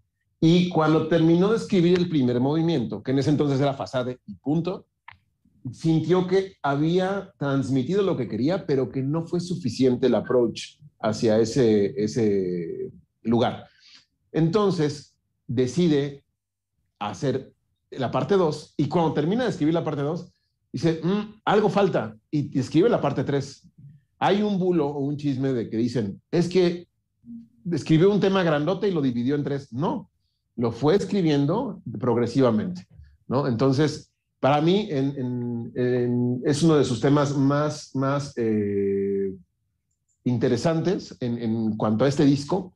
¿sí? Empieza de una manera muy agresiva, con esta orquestación a tope, sin requerir de, la agresividad que vemos, por ejemplo, en Die Sutotenfield Aquí es toda la orquesta así dándote un golpe en la cara. Y esta manera de expresar de ti lo que tiene en, en de primer movimiento es brutal. Es, es, pocas veces lo he escuchado así, tan enojado, tan, tan, pero enojado de una manera no tan visceral, sino más bien como una molestia pública, ¿no? Y la letra, además, lo que, lo que está diciendo en esta canción es sumamente fuerte eh, eh, está lleno de, razón en lo que está diciendo. Eh, y es como un reclamo a, una mente colmena, ¿no? Yo lo veo así. musicalmente tiene recursos impresionantes, tiene esas dos orquestas trabajando en conjunto, tiene AC en la batería, tiene a JP guitarras y bajo, Tilo Yane pues, en lo que siempre hacen, ¿no? por favor, Marina, me gustaría saber qué es para ti, tu opinión en general de Fasade Primer Movimiento. Eh, bueno, por supuesto que eh, cuando escuché este álbum por primera vez, eh, el primer tema me sorprendió mucho y creo que fue en cierto modo un choque cultural escuchar esto porque la verdad es que creo que no he escuchado algo tan dramático en mi vida. Y mm, como dos orquestas eh, sinfónicas trabajan junto con eh, la batería y las guitarras electrónicas, me parece algo, no sé, mm, muy dramático, muy duro. Y me encanta este tema. Em, eh, y creo que sí es mi tema favorito junto con Fasado 3. Estoy algo dividida entre estos dos temas.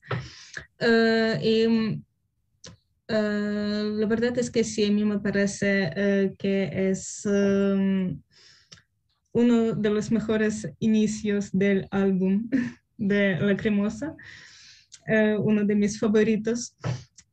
y mm, hablando sobre la letra, sí, es muy dura y creo que este tema es... Em, en este tema, Kilo como presenta em, no sé, em, el tema de todo el álbum. El álbum, el concepto, ¿no?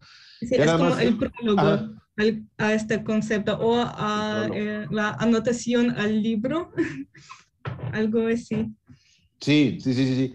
Quería añadir algo que, que olvidé decir. Hay un momento lacripelopúntico aquí que es el vagum fasade. Joder. no, no, totalmente. no, no, no, no, no, no, es Totalmente. Una explosión, pero a ver, Carlos, por favor. Claro, mm, bueno, tanto que decir que creo que no voy a alcanzar como, como siempre. Eh, primero quería comentar algo. Eh, hemos hecho normalmente este ejercicio de ligar, lo mencionaste hace ratito, el último tema del álbum anterior con el, el, primero del, del, álbum en curso, ¿no? Aquí es cuando yo digo, no hay una relación, normalmente se percibe de alguna otra manera, la buscamos, este, la encontramos, pero en este caso es ahí cuando yo menciono esta pequeña, este, este lapso, este, esta barrera, esta división que les digo, es algo este, que yo percibo con respecto a esta trilogía que acaba de terminar y esta que acaba de comenzar, ¿no? Una elipsis. Sí, sí, sí. Eh, no siento tanto como tú, por cierto, Gabriel, que sean álbumes hermanos, aunque entiendo por qué lo dices. Sí, este es un álbum que a mí me suena un poquito más hermano de Stile, pero es algo que obviamente también es mi, concepción. Eh, yo veo en, el odio obviamente también una unidad así muy, muy sólida y muy concreta que también no se hermana tanto con otros álbumes.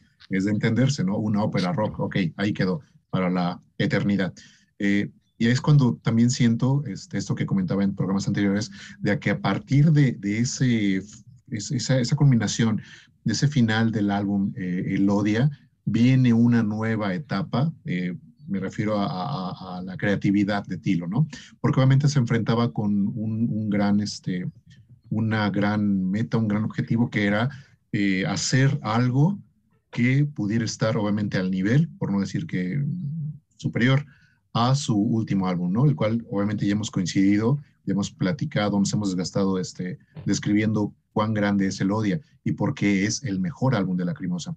Entonces, para mí no es poca cosa simplemente enfrentarme con un álbum nuevo en ese mítico 2001 por muchas razones. Estoy seguro que algo importante sucedió también para la vida de cada uno de ustedes, porque fue un año de verdad determinante y, y crucial para muchos, ¿no? no, únicamente en la historia universal, sino en la historia de cada una de, de las personas que, existen. Entonces, eh, ahí es donde, donde encajo muy bien un álbum como, como, como esto y eh, pues no es poca cosa tampoco decir que me parece el inicio más contundente que tiene la Crimosa eh, en un álbum, ¿no? Es un, es un, un, golpe muy, muy fuerte a la cara, a, a todo el ser, porque esa nota está tan, tan bien entonada, tan, tan, bien cuadrada por parte de la orquesta y también decidida por parte de Tilo, que simplemente te, te, vuela la cabeza, ¿no?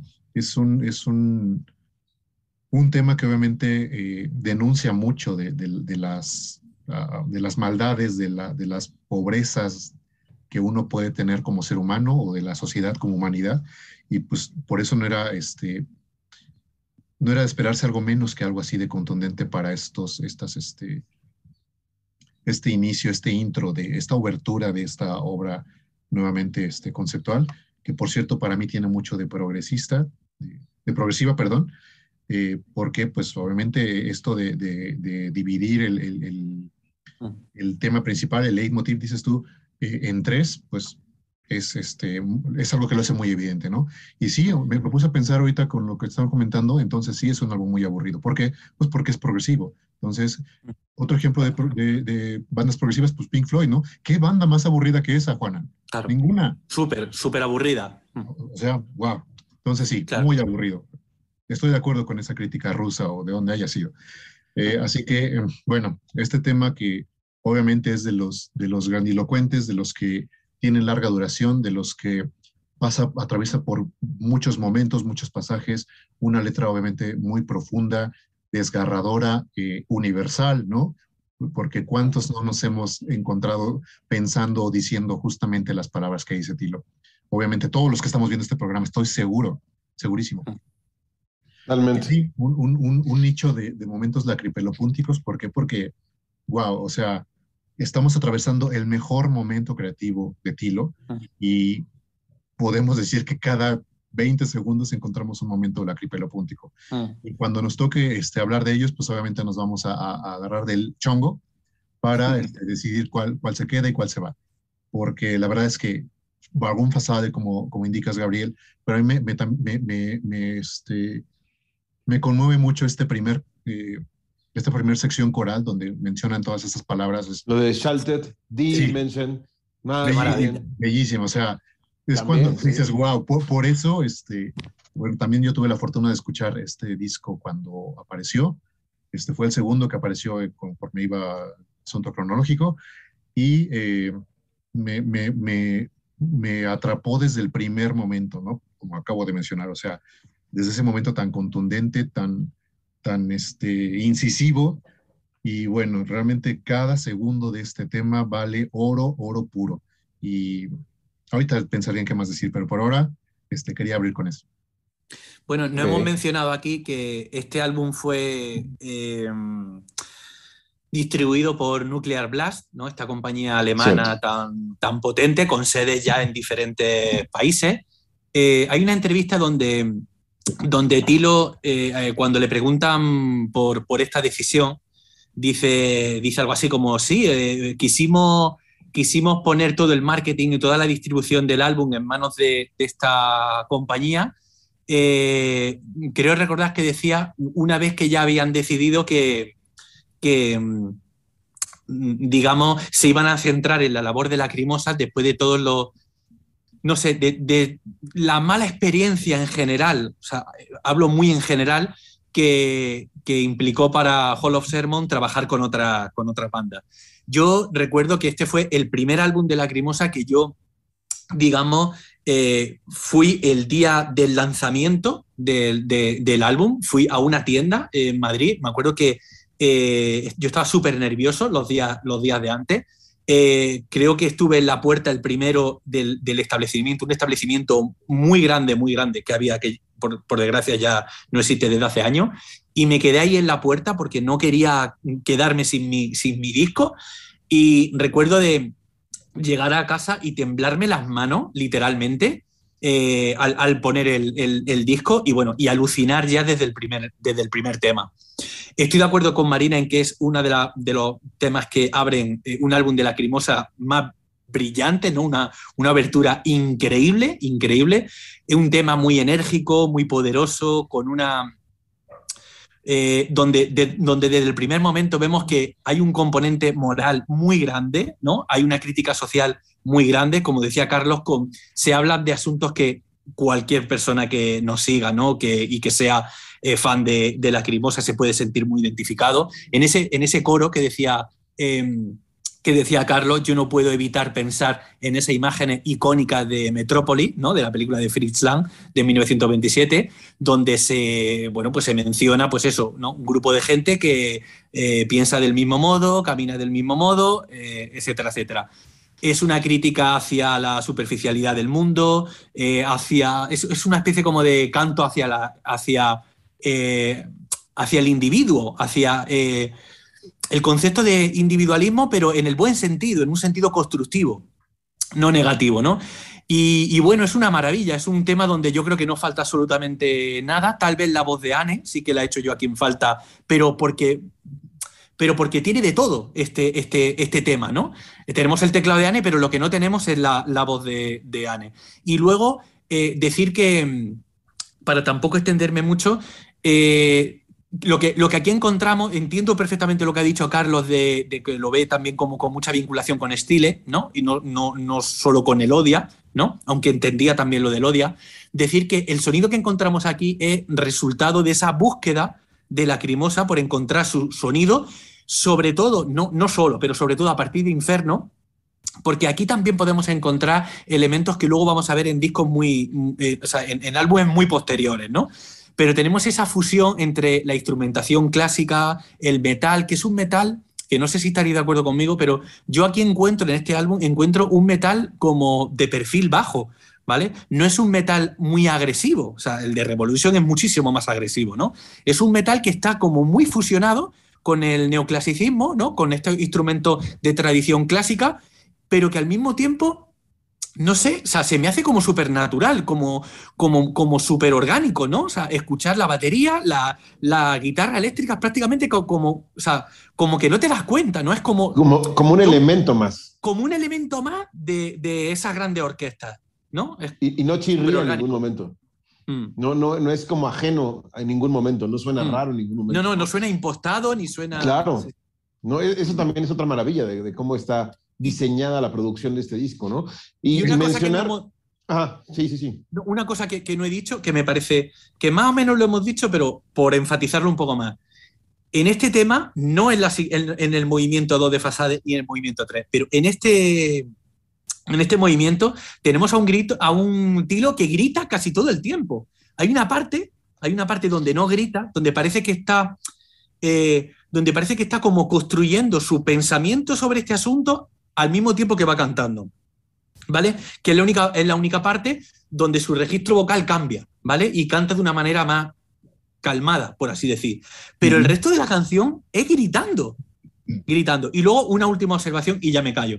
Me gusta pensar que esta es la canción. O sea, me gusta pensar que lo que estamos escuchando a nivel de letra vendría a ser como lo que, eh, eh, lo que cantaría Tilo o lo que diría Tilo siendo ese arlequín si la audiencia de ese evento se diera la vuelta y se preguntara o le preguntara, ¿tú quién eres? ¿no? O sea, me gusta pensar en, esa idea, ¿no? O sea, ese Tilo Arlequín que mm, está observando ese evento, ¿no? Y como si se diera la vuelta porque es una, porque es una justificación de él. O sea, yo no soy como, como vosotros, ¿no? Y ahora os voy a explicar por qué, ¿no? Y, junto con mi crítica social. Así es. Carlos, ¿tú quieres decir algo? Sí, eh, tomando un poquito de lo, dicho por Juanan, eh, ya había comentado que alguna de, una de las cosas más interesantes que ofrece obviamente esta banda es eh, el arreglo, ¿no? Eh, Tilo piensa en un poema y lo musicaliza, pero ¿cuáles son los alcances de esa musicalización? Hay veces que no necesita más que su voz y un piano. Hay veces que solo necesita el piano. Pero en una canción como esta, obviamente, eh, con, la grandeza que hay y profundidad en la letra, necesitaba de una orquestación así de agresiva, así de profunda. Y eh, muy atinado el comentario, por cierto, de Juana, porque sí, eh, desde entonces vemos el tono del, de todo el álbum, ¿no? Desde esta canción nos deja ver casi, casi, terminando este primer tema, ya escuchamos o sabemos de qué va todo, todo el álbum, ¿no? Y eh, no es poca cosa decir también que el, hablando de lo que dijo Juanan, que el metal es muy incidental, dice el de perfil bajo, pero es solamente una más de las variantes que tiene Tilo para, para mm. comunicar algo, ¿no? Entonces, escuchamos aquí guitarras desde, desde el primer minuto, pero las escuchamos con la profundidad que se necesitan, ni más ni menos. Ni más ni menos. Protagonistas, no siendo, este, pensando en que obviamente ya tienes trabajando algunos años con la guitarra eléctrica, con batería, con bajo y con músicos como JP, como AC, etc. No dices, a ver, a ver, ok, como tú estás en mi eh, proyecto, te voy a dar aquí, échate un solote y no sé, no, o sea, no requiere eso. ¿Por qué? Porque eso es una de las partes de esta, eh, eh, pues, madurez, ¿no? Musical de Tilo en que dice, solamente necesito que acompañes a la orquesta. Y es cuando, bueno, me regreso un poquito y digo, eh, esta canción es una de esas que nace grande porque nace particularmente para la orquesta, ¿no? Y la guitarra y el bajo y la batería fueron instrumentos más ahí eh, que matizaron un poco lo que se quería lograr, como bien ha hecho en algunos temas anteriores de RZA, este, etc., etc., ¿no? Pero eh, aquí eh, solamente ofreciendo lo necesario para que la canción funcionara muy bien. Así es, de acuerdo completamente. Ahora, mencionar dos cosas. Eh, ¿Quiénes participan en este tema? Bueno, Tilo en la voz, Anne en los teclados, JP guitarra y bajo, AC la batería. Está el Rosenberg Ensemble, el coro, que es una parte fundamental y hermosa de esta canción. Y las dos orquestas, la Spielmann Schneider y la Deutsche Filmorchester. O sea, están casi todo el equipo, ¿no? Para atacar este tema y, tenerlo tan contundente como, como mencionaban. Y por otra parte, en la letra dice, eh, nadie entiende que las, los muros de la soledad son los muros del egoísmo. Entonces, algo que decía Juana, este arlequín solo, hablándole a las masas, ¿no también está siendo un poco egoísta al estar solo? Dejo esa pregunta en el aire, ¿no? Para un asunto más filosófico. Pero bien, ¿algo que quieran añadir sobre este tema? Eh, únicamente que la verdad es una pena cuando viene la parte final porque es uno de esos temas que quieres que dure para siempre. Para ah. fortuna de, muchos, eh, hay una segunda y una tercera parte, ¿no? Pero, híjole. Por cierto, Carlos, acabas de acotar algo interesante. Yo leí una crítica eh, sobre este álbum que decía no gustó tanto porque las canciones terminaban de una manera muy abrupta qué bueno que me, acordaste, pero para mí no es un elemento malo, para mí es un elemento que lo hace ser. Yo también lo he leído eso, pero esa es una crítica eh, que sobrepasa con mucho a la crimosa, ¿eh? O sea, eh, el, hecho de acabar las canciones así de, una manera. No voy a decir abrupto porque, porque e, ese concepto tiene una carga ya crítica muy poderosa, pero cortante, por decirlo de alguna manera, porque una, porque una canción no puede acabar así. ¿no? Claro, es eh, parte eso de es algo que ya eh, se, encaja mal de manera tradicional, pero a mí no me parece que, aquí sea negativo. La verdad. Exacto. Sí, lo mismo. Muy bien, vamos. Sí. Permíteme, yo no, no veo eh, ni lo uno ni lo otro, no lo veo cortante ni tampoco lo veo, este, ah. ¿cómo dijiste, Gabriel? ¿Abrupto? Abrupto. abrupto y cortante, no, no veo ninguna de esas dos. no, yo tampoco, Adjetivos en, en, el fin de este primer tema porque por el contrario, ese es un tema que, que retoma esta nota inicial y, este, bueno, no es exactamente la misma, pero es como muy reiterativo, repetitivo, reiterativo en el muy buen sentido, porque te deja eh, escuchando esa misma nota tocado al unísono por toda la orquesta. Eh, ¿Qué te gusta? ¿40 segundos al menos? O sea, de dar una vuelta y otra vuelta y otra vuelta a la, a la misma nota, lo cual me parece por demás mm. súper interesante, ¿no? ¿Por qué? Porque obviamente es como, como ser eh, así de, de, incisivo, repito, Tilo con el mensaje que acaba de dar. Entonces, no me parece para nada la descripción que, mencionan, por el contrario, me parece que nos dio tiempo, pero para seguir sintiendo mucha de esa rabia que, que, describen en la letra. Es que una canción como esta, con un mensaje como este, no funcionaría de la misma manera si es un tema de tres minutos.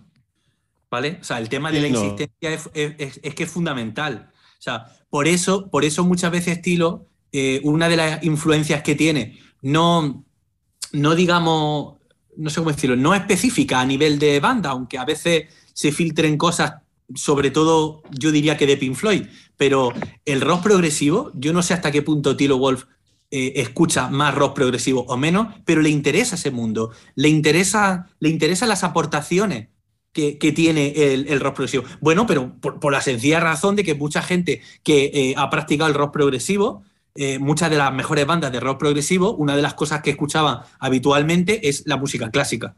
¿no? El rock progresivo, en cierto modo, viene de ahí también. De acuerdo. Sí, de acuerdo totalmente. Muy bien, vamos al siguiente tema, el número dos en el, en el tracklist, que es Der Morgen danach, la mañana siguiente, The Morning After en inglés. Eh, un tema que, como bien dicen, eh, conecta de manera conceptual con el álbum Melodia, quizá musical, ahorita ustedes me darán su opinión si es correcto o no, pero en la cabeza de Tilo sí conecta. Eh, Der Morgen danach es el single, es el sencillo de este disco. ¿Por, ¿Por, qué eligieron este sencillo? Yo creo que por digerible a lo que ya conocíamos como Lacrimosa. Porque con, con Fasada están presentando esta nueva etapa, esta postura, ¿no? Que tiene que ver tanto en lo conceptual como en lo musical. Eh, y Der Morgen danach, digamos que es la nota brillante del álbum, es la nota más suave que podemos encontrar en, en, en Fasade, la que tiene una letra hermosa, una letra eh, de amor, una letra de anhelo, que es este, este es un leitmotiv que siempre ha estado en Lacrimosa, ¿no? El anhelo por lo no conseguido, ¿no? Y aquí es como una nueva oportunidad, un, tema muy, muy luminoso en comparación de, todo lo que hay en, en Fasade. Eh, ya lo hemos hablado eh, al respecto porque es la misma versión que aparece en el single lo único que podría añadir es quiénes participan en, en Der Morgen Danach. Aquí tenemos, eh, obviamente, a Tilo en voz y programación, aquí vienen los primeros toques de, de Tilo electrónico. Ana Nurmi en los teclados, JP guitarra y bajo, Mane Ulich en la batería.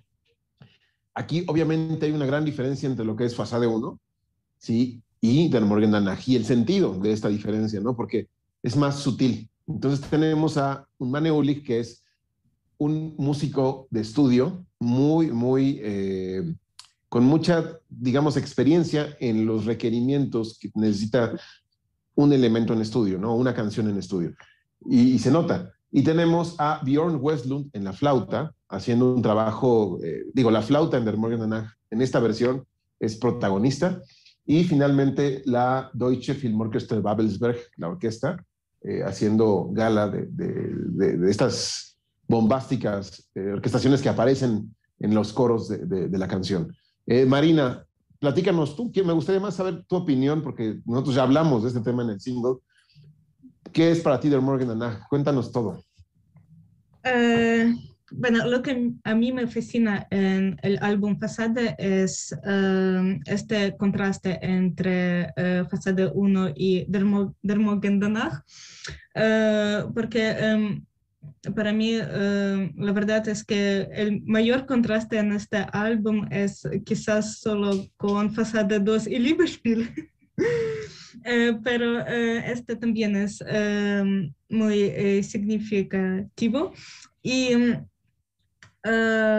después de esta melodía tan uh, dura y tan dramática de Fasade 1 es muy especial escuchar a estos sonidos suaves de la flauta y de la orquesta.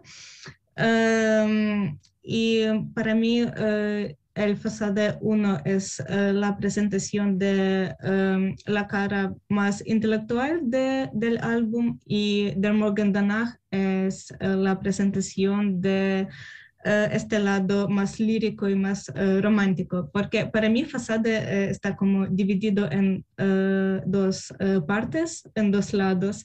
el primer lado es el lado más intelectual y el segundo más sentimental.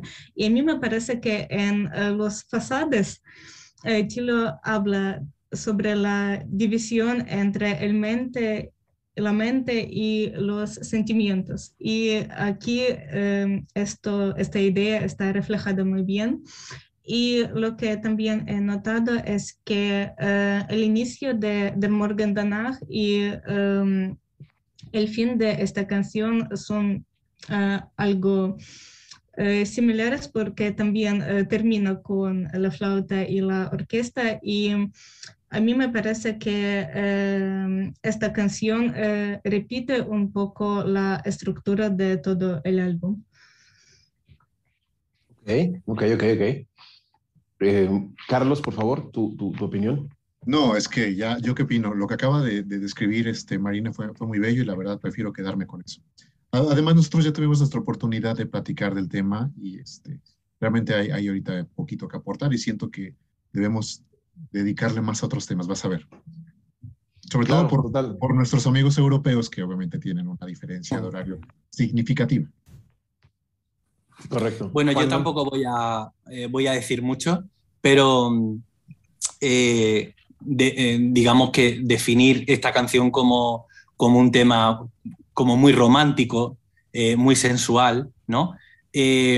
Yo en Fasad encuentro que, em, digamos, tenemos una, una, parte que claramente tiene un componente moral, mm, o sea, elevadísimo, es decir, es un tilo de mirada aguda, ¿no? Que es capaz de, porque bueno, todo el mundo no es capaz, ¿no? De, hacer esto, ¿no? Todo el mundo no es capaz de detectar qué problema o qué vicio observa en la sociedad y ponerle palabras, ¿no? Y describir esos problemas. Hay una parte, como digo, moral, eh, de, crítica social, crítica hacia el pensamiento único, la mente colmena, eh, la falta de profundidad, etcétera, etcétera. Pero luego hay otra parte, otras canciones en este álbum, que son como, eh, no sé cómo decirlo, como, como el escape de eso, ¿no? O sea, hay como una historia de amor, aquí hay una historia de amor que es a lo que se agarra Tilo, vamos a decir, para, no morir asfixiado ¿no? en esa sociedad eh, depravada, por decirlo de alguna manera. Entonces, esa es la conexión que yo encuentro entre esos dos mundos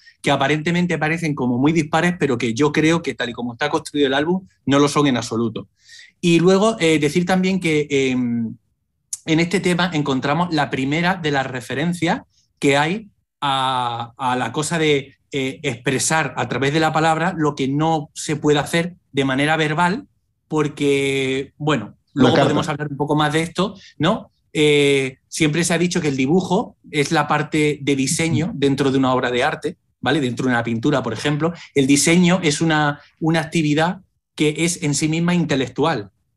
Con la escritura pasa lo mismo. O sea, tú hablando con un amigo, o, o, o sea, si tienes que decir algo importante, puedes expresarte correctamente, pero es muy probable que si lo pones por escrito, ¿vale? Que si te expresas por escrito, tu lenguaje sea más preciso ¿no? y se ajuste mejor a lo que quieres decir. ¿no? Pues es la primera de las varias alusiones, porque hay varias alusiones a la idea de expresarse a través de la palabra, a través de, yo qué sé, literatura epistolar, eh, cartas de amor, etcétera, etcétera.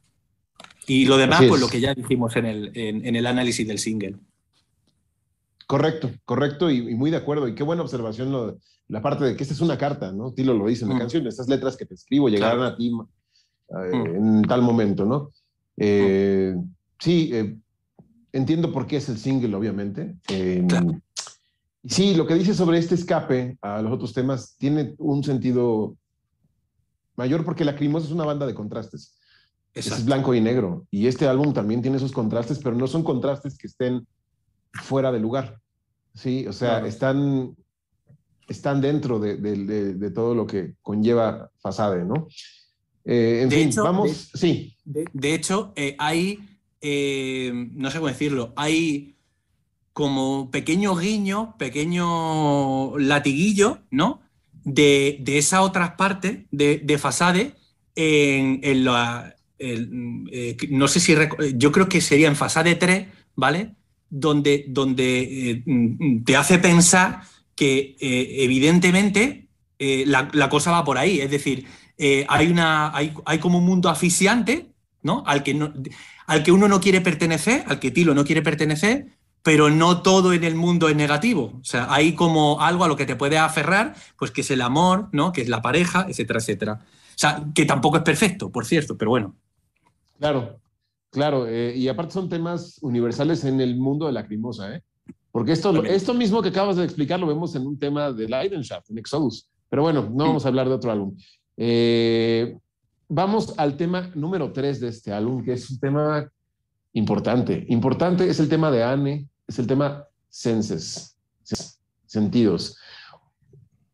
yo creo que de los temas que, los temas que hace Anne por lo general siempre son temas muy buenos, muy interesantes. Y senses está en, la, el, yo creo que sí hay, no, quiero, no quiero decirlo, pero está en un grado muy, muy alto en cuanto a los, los temas de Anne, ¿no? Es, es un tema fabuloso. Eh, eh, la letra, vemos a una Anne 100% honesta, eh, como siempre, como lo caracteriza, eh, que es la sapiente, es la mente y es el corazón muy perfectamente balanceados en la crimosa.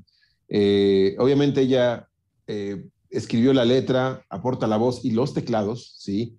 Tilo Wolf nada más está de programador aquí y también este, como compositor musical. JP, guitarra y bajo, y Mane Ulich a la batería, dándole esa sutileza que este tema requiere, porque es un tema que es como eh, untar mantequilla, como diría Bilbo, ¿no? Eh, untar mantequilla en un pan muy grande, es muy suave, es muy... Eh, y, y, pero a la vez es contundente, es... es no sé, para mí es, wow, un gran tema de, este álbum. Es, estamos en esta tendencia que existe de contrastes, ¿no? Va de la mano con lo que no con la letra ni nada, sino con lo que es del Morgan Danach, ¿no? Por eso están eh, concatenadas.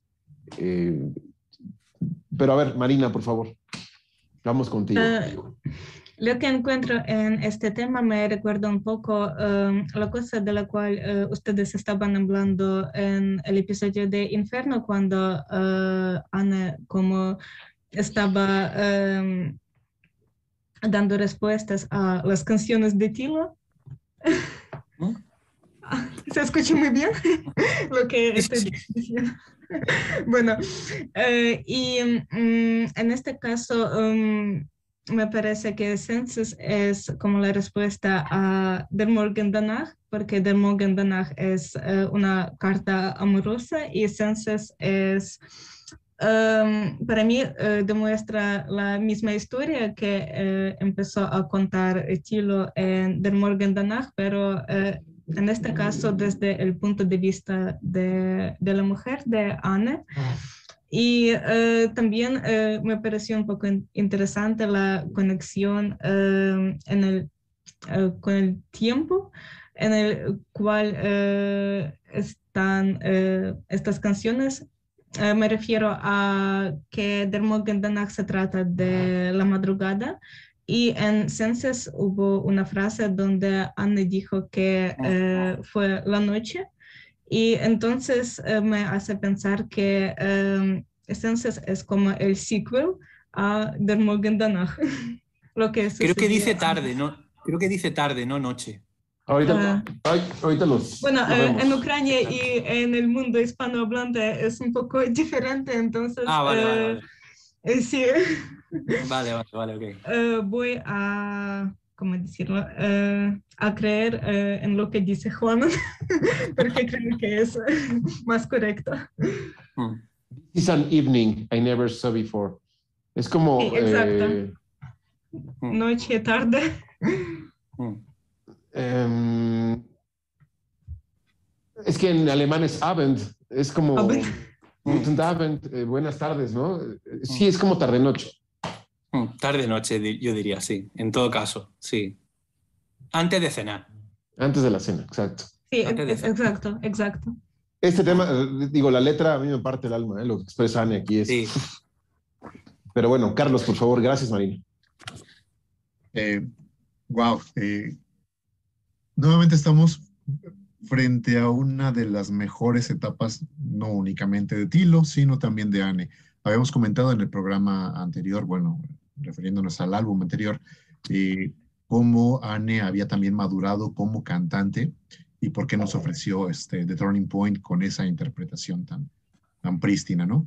Eh, y aquí todavía podemos eh, decir que es una etapa álgida para, para Anne como intérprete, como compositora, y encontramos en esta también una de las mejores canciones en su, en su haber, lo cual este, pues nos, nos satisface bastante, ¿no? Es un, es un gran ingrediente, como siempre, en, en los álbumes y llega en un momento preciso nuevamente. Eh, es un tema que además eh, se, se, se, puede jactar de ser muchas cosas, ¿no? Muy, muy profundo, muy sensual, onírico, eh, es un tema dulce a la vez. realmente tiene como muchas, muchos matices que, que, que lo enriquecen este, desde el principio hasta el final. Mm, a destacar, obviamente, como ya mencioné, la, la, interpretación de Anne, la letra, que nuevamente es una letra este, que nos, nos, nos hace identificarnos, que, que, que, que, es, este, es muy directa ¿no? en, su en su forma de, de, de escribir. Sí, no hay metáfora. Algo que, que, no quiero este, pasar por alto es como esta, esta esta conjunción de acordes que me resulta en particular muy, este, entre grandiosa y sombría, ¿no? Es una canción de esas que pareciera que solamente una persona puede escribir en, en cierto momento. Creo que conforme van escu vamos escuchando los acordes, es muy raro el cómo brinca de uno a otro de una manera nada natural, ¿no? O sea, bella, pero muy poco natural. Eso es algo que obviamente eh, la, gente que, que, toca el instrumento podrá entender a, qué me refiero. Este, pero eso es algo que siempre noté desde, desde que escuché este Senses y lo reafirmé, o más bien vino como a, a hacer ese plus cuando escuché el cover eh, que, viene en Cover Up, ¿no? Porque me, me, me, saltó muchísimo esa canción uh, con mucho protagonismo por encima de otras que esperaba que tuvieran más protagonismo, ¿no? Y fue cuando me di cuenta de ese, de ese, de ese toque al que, de, al que estoy hablando ahorita. Entonces, este, un tema nuevamente exquisito por parte de Anne, eh, de lo mejor, realmente ahorita no podría decir si es como en qué top está, pero la verdad me, me, me encanta. Ok. Gracias. Pues yo me sumo, me sumo a ese entusiasmo, eh, yo creo que es uno de los mejores temas de, de Anne. Eh, creo que creo que el hecho de que estos temas, a ver, estos temas son lacrimosas, igualmente, como, como el resto, pero claro. me da la impresión de que mmm, acaban siempre siendo ensombrecidos por, por el resto de temas, ¿no? O sea, eh, imaginaros todas estas canciones dentro de un álbum que no tuvieran nada que ver con Lacrimosa. O sea, probablemente eh, tendrían una aceptación eh, especial. Pero bueno, en cualquier caso, yo lo que encuentro es un tema bellísimo, ¿no? Muy en la línea de lo que nos tiene acostumbrado eh, Anne con un tono así como de ensoñación que a mí me parece impresionante, muy melancólico también, con un sentido del romanticismo muy tradicional, ¿no? Aquí encontramos aquello de, que uno es lo que es eh, porque, o sea, en base a otra persona, ¿vale? Que es un, eh, algo que igual Mm, es un concepto de, del romanticismo y del amor que, que, haría que más de uno hoy se arrancara la piel a tiras, ¿no? O sea, porque mm, por ser algo arcaico, ¿no? Y algo poco progresista, por decirlo de alguna manera, ¿no? Pero bueno, o sea, es lo que hay, esto es lacrimosa, ¿no? Eh, te, tenía aquí apuntado también varias cosas que no quería dejar de decir. Aquí también tenemos referencia a lo epistolar, ¿no? A, la cosa de expresarse a través de la palabra eh, escrita. Y una cosa aquí, dos cosas que quisiera decir. Eh, o sea, a mí este me parece un tema también eh, altamente sinestésico. Recordemos que la sinestesia es una figura retórica que lo que hace es que apela a los sentidos, ¿no? O sea, a palabras que tienen que ver con los sentidos, ¿no? A eventos que tienen que ver con ello. Entonces, yo he hecho aquí, pero, o sea, pero muy rápidamente, mano, piel, ojo, ver, canción, luminosa, ritmo, tono, fotografía, bebida, voz sedienta y hay muchas más muchas más. Entonces, claro, es, al final es una canción llena de imágenes, eh, con muchas referencias táctiles, al gusto, al oído y demás, que a mí me parece, pues eso, algo absolutamente delicioso, ¿no? Y luego había, eh, hablando de momento eh, la cripelopúntico, lo leo tal cual lo tengo aquí, es súper corto. A destacar la belleza del solapamiento, eh, solapamiento vocal de Anne, en aquellos momentos en los que el acompañamiento que ésta recibe viene de ella misma. Esta doble ración de Anne, esta doble línea vocal, me parece de una belleza indescriptible. ya sabéis a, qué momento me refiero, ¿no? O sea, hay un momento donde hay como una doble línea vocal de Anne, que es, o sea, pero impresionante. Dura muy poco, pero es, o sea, increíble, increíble. Yo creo que este es un tema poco reivindicado de Anne. ¿eh? Sí, y los ecos también. Sí. Los ecos también. Eh, también son preciosos. Hay, hay, una frase en esta canción que para mí es crucial para eh, eh, enaltecer el dramatismo que implica, que es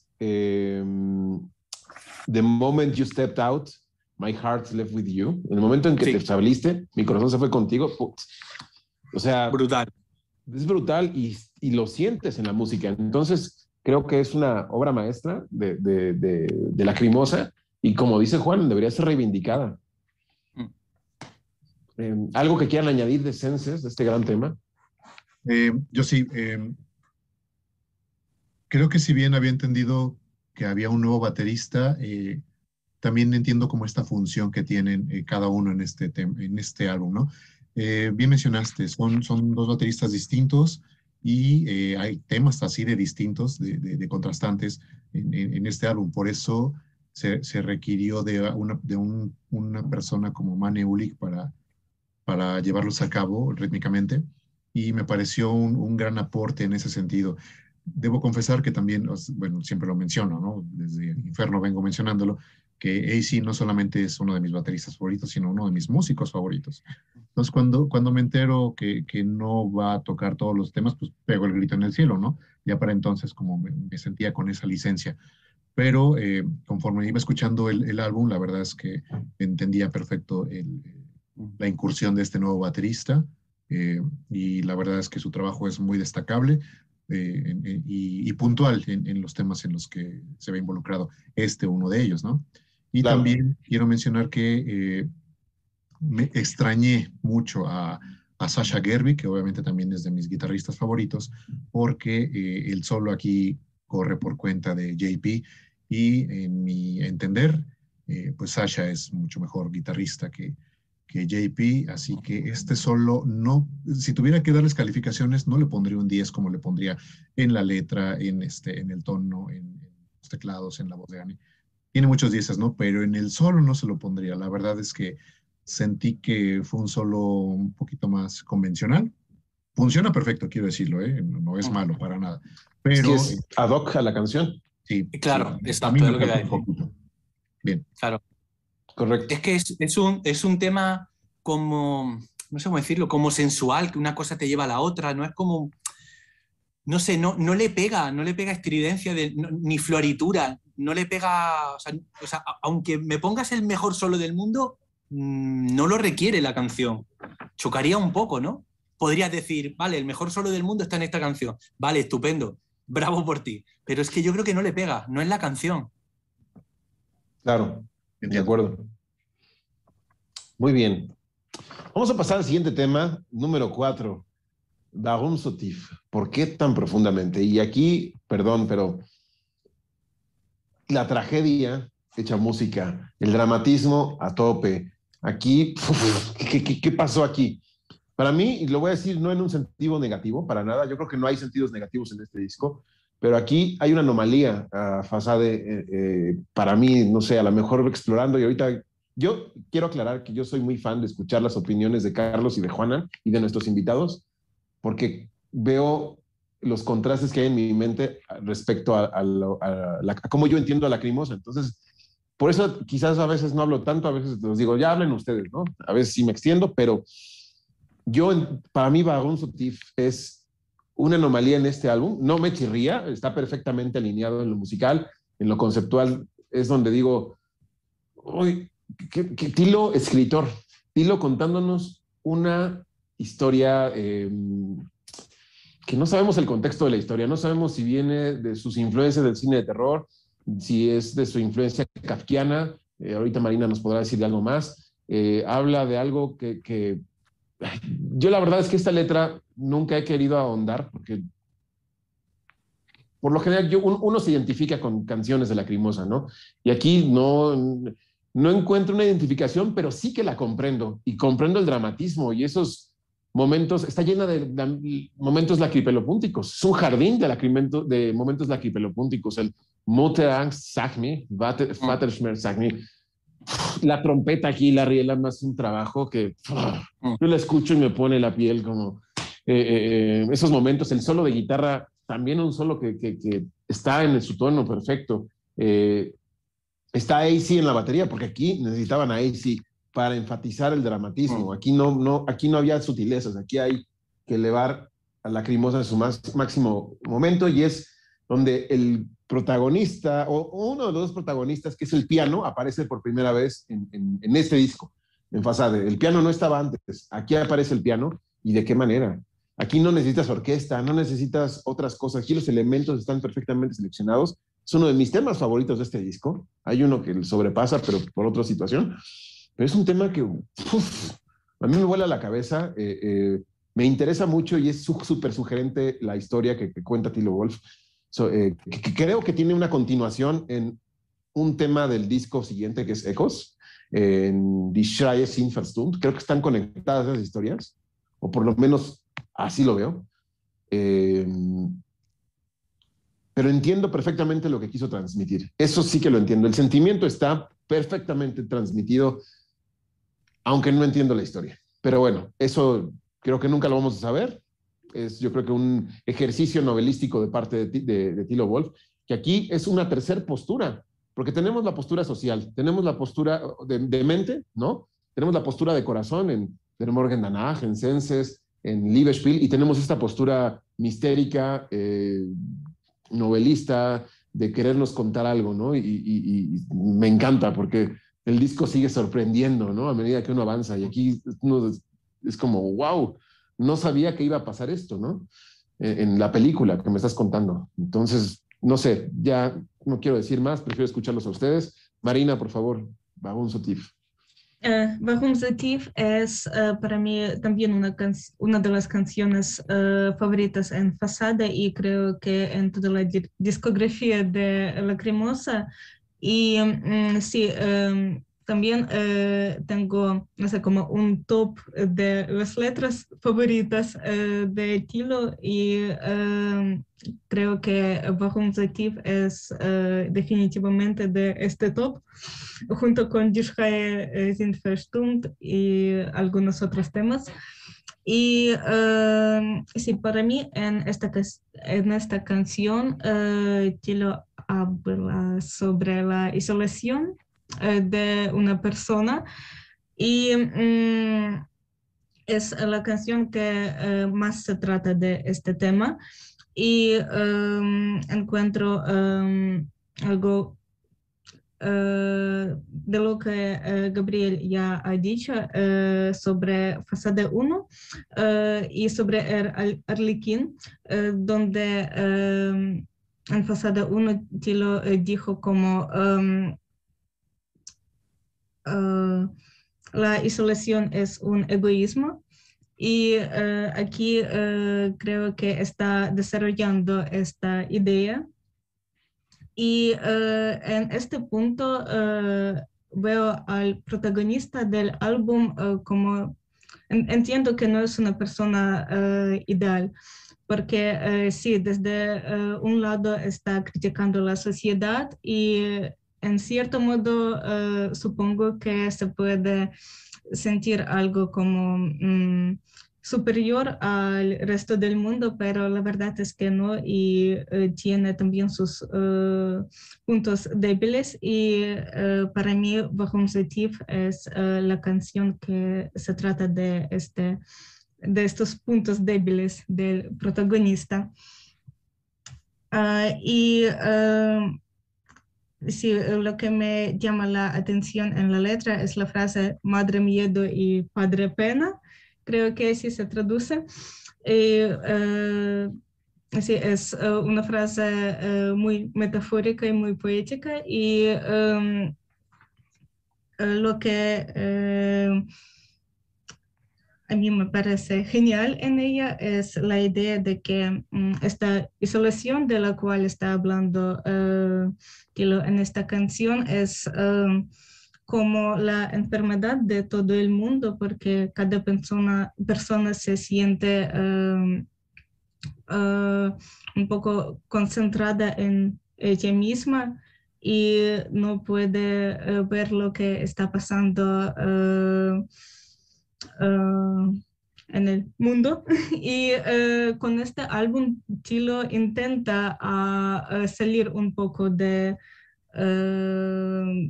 sus propios sentimientos y mezclarlos con lo que ve lo que es, lo que está lo que lo está rodeando. Sí. Ok. Ok ok. Buen, buen punto de vista no lo me has hecho algunos clics ahorita que, que dijiste eso. Eh, Carlos, por favor, Bagum Sutif.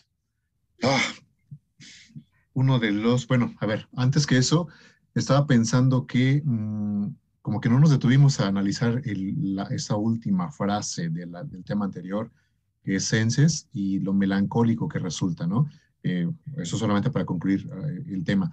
Pero aparte lo retomo porque me quedé pensando en que Parecía que después de este tema necesitábamos como unos segundos, varios incluso, entre que terminara Senses y comenzara Babum Satif. ¿Por qué? Porque puedo estar seguro que nadie, nadie, ningún fan de, de Lacrimosa al momento estaba listo para lo que estaba a punto de escuchar. Y eso que estaba a punto de escuchar era ni más ni menos que uno de los temas más atrayentes, más profundos y más dolorosos que tiene la banda.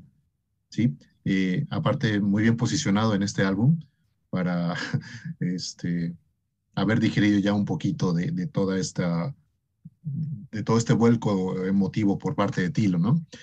Entonces, eh, sí, creo que desde el primer segundo, este, este arpegio con el que comienza y esta voz tan, tan espectral, ¿no? Tan profunda por parte de Tilo, eh, resulta un, buen, una buena presentación para lo que va a ser el tono de, de, la canción, ¿no? Una de las canciones también este, más, más enigmáticas, viscerales, eh, y que te lleva a, o sea, con esta metáfora te lleva a, profundizar al respecto de esta, de, esta enseñanza, de este legado que, que pueden representar este, los padres, ¿no? Entonces, en ese sentido, me parece un, un tema de los que, por cierto, han atraído a más adeptos a la crimosa una de las, de las canciones que está en el top 10 de la mayoría, por ahí top 5, incluso para muchos es su canción favorita. Eh, y pues no es para menos, ¿no? La canción eh, raya en lo profundo, en, lo lírico, en lo musical.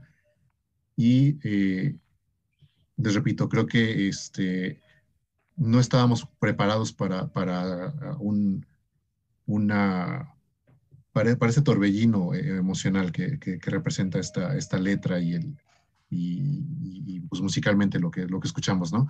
Em, a destacar obviamente e, e, este ritmo este, tan cadencioso y pues por supuesto la, la, la, trompeta tan, tan virtuosa, ¿no? Porque normalmente no, no escuchamos tanto virtuosismo, pero en este caso este, sí lo escuchamos y con un instrumento que por cierto no, no es tan común, pero que acompaña a la perfección nuevamente este, una, una postura así tan, tan, tan, tan oscura ¿no? y, melodramática.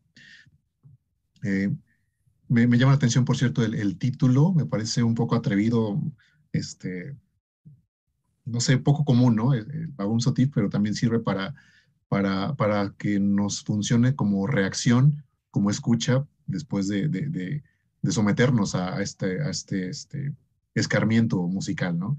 Entonces, eh, pues en resumidas cuentas, uno de los mejores temas de, toda la discografía, uno de los temas que, también merecería reivindicarse un poco, digo un poco porque repito que es de los favoritos de, muchas personas.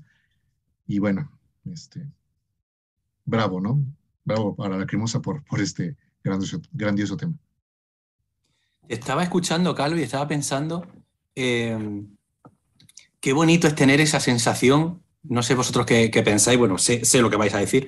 Qué bonita tener la sensación eh, constante, ¿no? Con esta banda de pensar, no, no estábamos preparados para esto, pero es que luego te vuelve a ocurrir y luego te vuelve a ocurrir. Es verdad que a lo mejor ya en los últimos años no nos sucede tanto, pero nos sigue sucediendo, ¿no? Eh, en fin, bueno, eh, Bagun Sutif a mí me parece un, me parece un, temazo, ¿no? qué duda cabe. Eh, la letra es bastante enigmática, bajo mi punto de vista. Entiendo la conexión con, todo lo que hemos escuchado hasta ahora eh, de Fasade. Es decir, en Fasade tenemos, en Fasade 1, quiero decir, en el primer movimiento, tenemos una, una crítica social muy potente hacia la frialdad ¿no? del mundo, hacia la hipocresía, hacia la importancia que se le atribuye a, pues eso, a la fachada, ¿no? al aspecto exterior de las cosas, ¿no? A cómo la, cómo la profundidad de las cosas está incluso castigada. Y lo que tenemos aquí es, eh, mm, o sea, no me parece casual que este tema se llame de esta manera. ¿Por qué tan profundo? ¿Por qué tan profundamente? ¿no? ¿Por qué tan profundo? O sea, eh, si en Fasade es importante, nos vendría a decir Tilo, esto está plagado de lo que voy a decir ahora, eh, si es importante que hagamos un ejercicio de autoexamen, ¿no? O sea, para, eh, ¿cómo podemos combatir la mente colmena? Con autoconocimiento, ¿vale?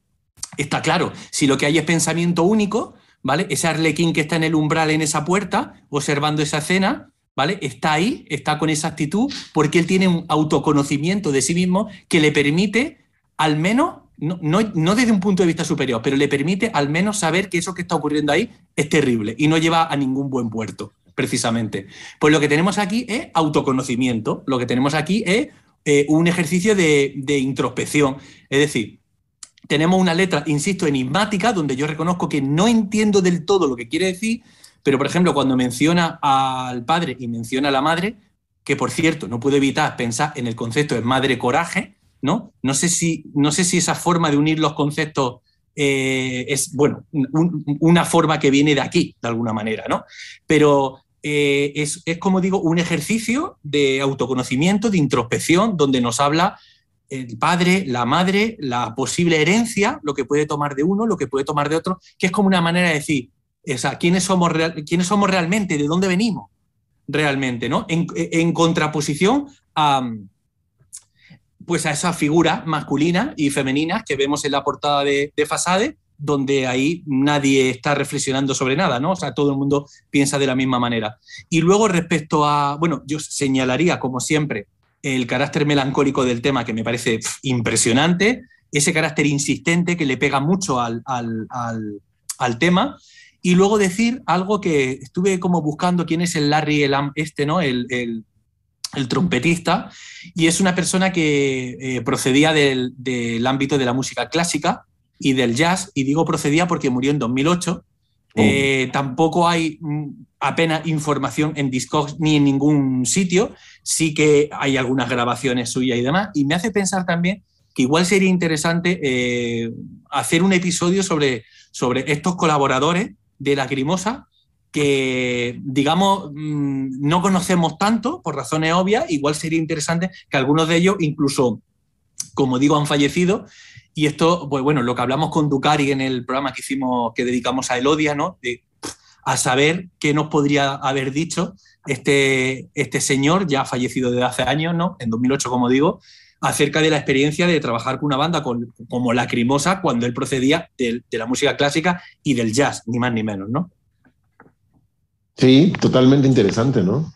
¿Cómo fue este aproximamiento? ¿Qué, pensó de qué me estás contando, ¿no? Con esta, con esta canción. ¿Qué, me mm. quieres decir? O sea, sí, sí, sí, muy válido. Porque ni que decir que es el instrumento estrella en este tema. O sea, que brilla desde, desde, el primer momento, ¿no? Entonces, qué pena, ¿no? Qué pena no puedes contar.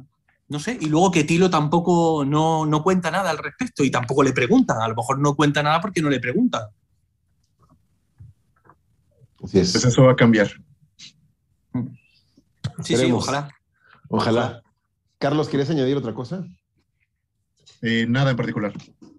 Ok. Eh, Marina, ¿algo que quieras añadir? Ah, creo que no. Muy bien. Parece que he dicho todo. Perfecto. Vamos con el siguiente tema, que es Fasade, segundo movimiento, Fasade Sats. Eh, Espera. ya sé qué quería decir. Eh, si bien llegará el momento en que vamos a platicar eh, sobre, a buena profundidad, sobre las diferentes voces que puede tener Tilo Wolf, es muy de destacar, obviamente, que en un tema como Bagum Sotif encontramos algunas de ellas. Muchas de ellas nos llevan también a momentos lacripelopúnticos, no lo olviden, también vamos a hacer un programa al respecto. Eh, pero ¿cuál es el que en el que concordamos, Gabriel? Recuérdanos, por favor. En Bagum Sí, claro, eh, el grito de Muttean Sagner, del final. y bueno, cuando dice, ich heute por sí. Ah, sí, sí, sí, sí, ¿cómo lo eleva? ¿Cómo lo eleva hasta llegar a un grado eh, que dices, Tilo, qué bien cantas. Y eso se ve después también en Sacrifice, pero bueno, eso ya veremos en su momento.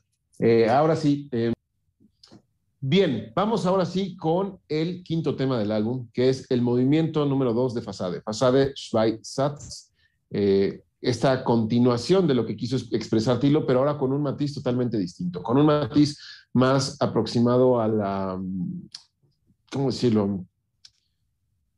sí en la mente, pero también el corazón, ¿no? Es, para mí es un tema precioso, de una calidad de mucha altura. Para mí, Fasade 2 es un tema de muchísima altura, eh, una demostración de que Lacrimosa es una banda pues, maestra en, la creación musical.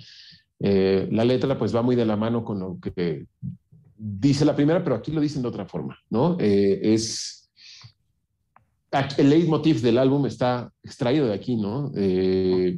Sí, este, como un sueño, ¿no? Un profundo anhelo. Solo en el mundo echa luz, ilumina al, mundo con tu luz, ¿no? Eh, la voz de Tilo aquí participa en la voz, pero de una manera también muy esporádica, está en dos partes y aquí eh, los grandes protagonistas es la coral del Rosenberg Ensemble, junto con la orquesta, obviamente, y incluso eh, Rafaela Mayhaus y Ursula Ritter son las cantantes de este tema, ¿no? Son las principales vocalistas haciendo un producto realmente, ¿cómo describirlo? Para mí es maravilloso. Y, por desgracia es un tema que hay que reivindicar porque mucha gente lo salta. Mucha gente me dice, es que el Fasade 2 está aburrido, el Fasade 2 es este, el peor de los tres Fasades, así de, lo peor, o sea, ¿dónde cabe el decir lo peor? No, eh, perdón, pero Fasade 2 es, es, un, es para gustos exquisitos, es para gente elegante y sofisticada, no para cualquier idiota. Perdón que lo diga así, pero es que a eso suenan, como cuando dicen lo mismo de Mansweites que en Chile. O sea, es que, a ver, no, todo es... Quizás están, están con la banda equivocada. Si a ustedes les gusta Metallica, váyanse a Metallica. Y Metallica también tiene sus pasajes tranquilos. Entonces, no sé, no sé. En fin, no quiero hablar de lo negativo de esta canción, sino de toda la luz que brinda al, álbum de Fasade. no puedes, en el momento... no puedes hablar de lo negativo de esta canción porque esta canción no tiene nada negativo. No, no hay, no hay nada negativo más que la, crítica externa que no pertenece al per se al tema. Es que hay fans de Lacrimosa que parece que si no hay guitarra y solo guitarra, no, no están contentos. O sea, no sé, que esta banda es diferente. Claro, para mí es un tema sumamente evocador. Eh, Marina, por favor, te quiero escuchar. Eh, para mí, Fasade 2 es eh, por supuesto, un tema muy precioso y eh, creo que es uno de los temas más bonitos de Lacrimosa, yo diría no solo de Fasade. Y mm, antes había dicho que mis favoritas son Fasade 1 y Fasade 3, pero la verdad es que ahora no sé cuál es mi favorito porque Fasade 2 es también perfecta. Y em, veo a estas tres fachadas como decir, una eh, obra eh, separada. Eh, funcionan muy bien juntos.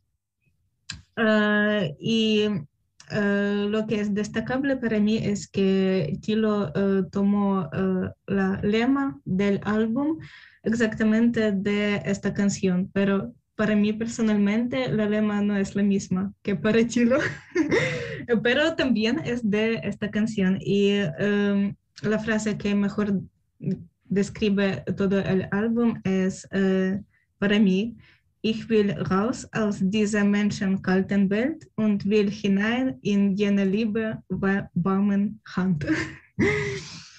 y no sé, en este punto creo que no creo, es verdad que es en el medio de todo el álbum no sé, para mí Tilo dijo todo que quería decir antes y lo describe con esta frase.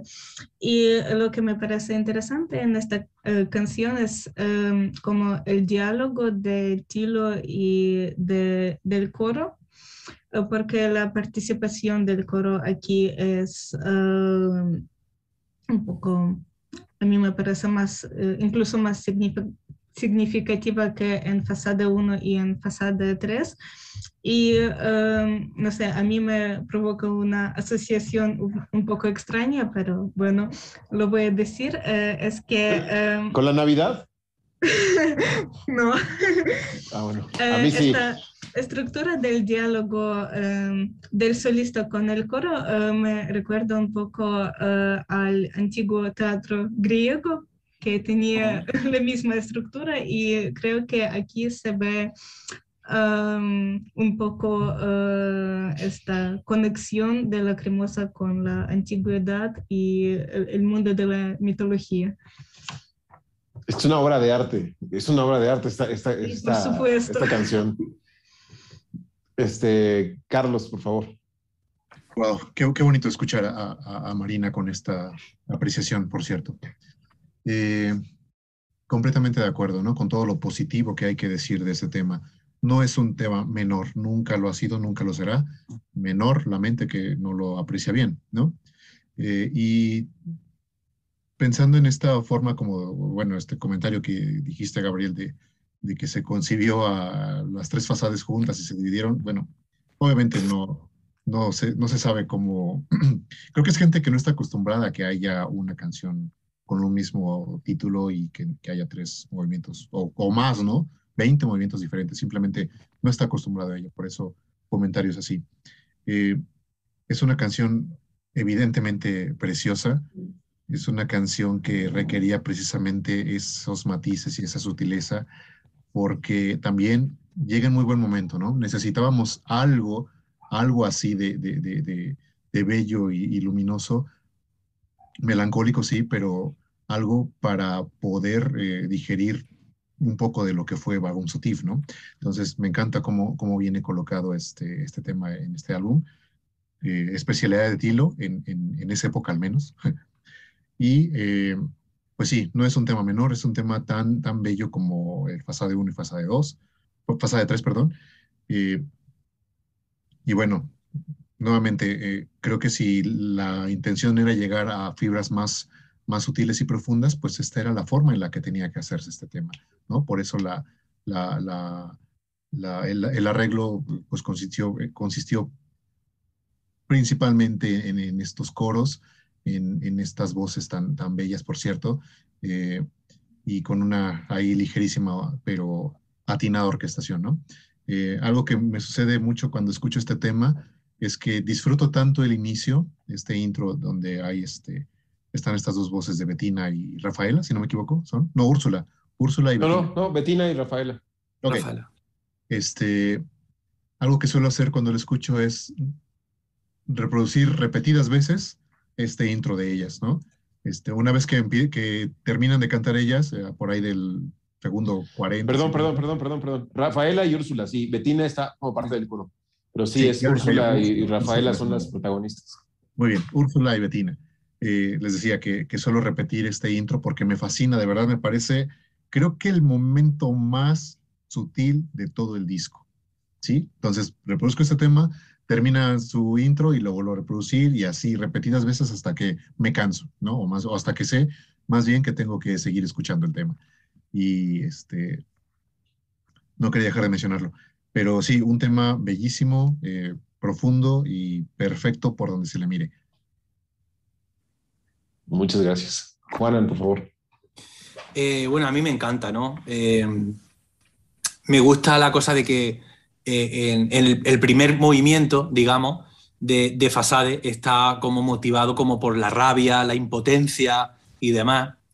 Eh, y aquí ahora es como la denuncia de esa sociedad moderna tan imperfecta y tan superficial, pero como desde, desde la calma, ¿no? desde, desde la tranquilidad.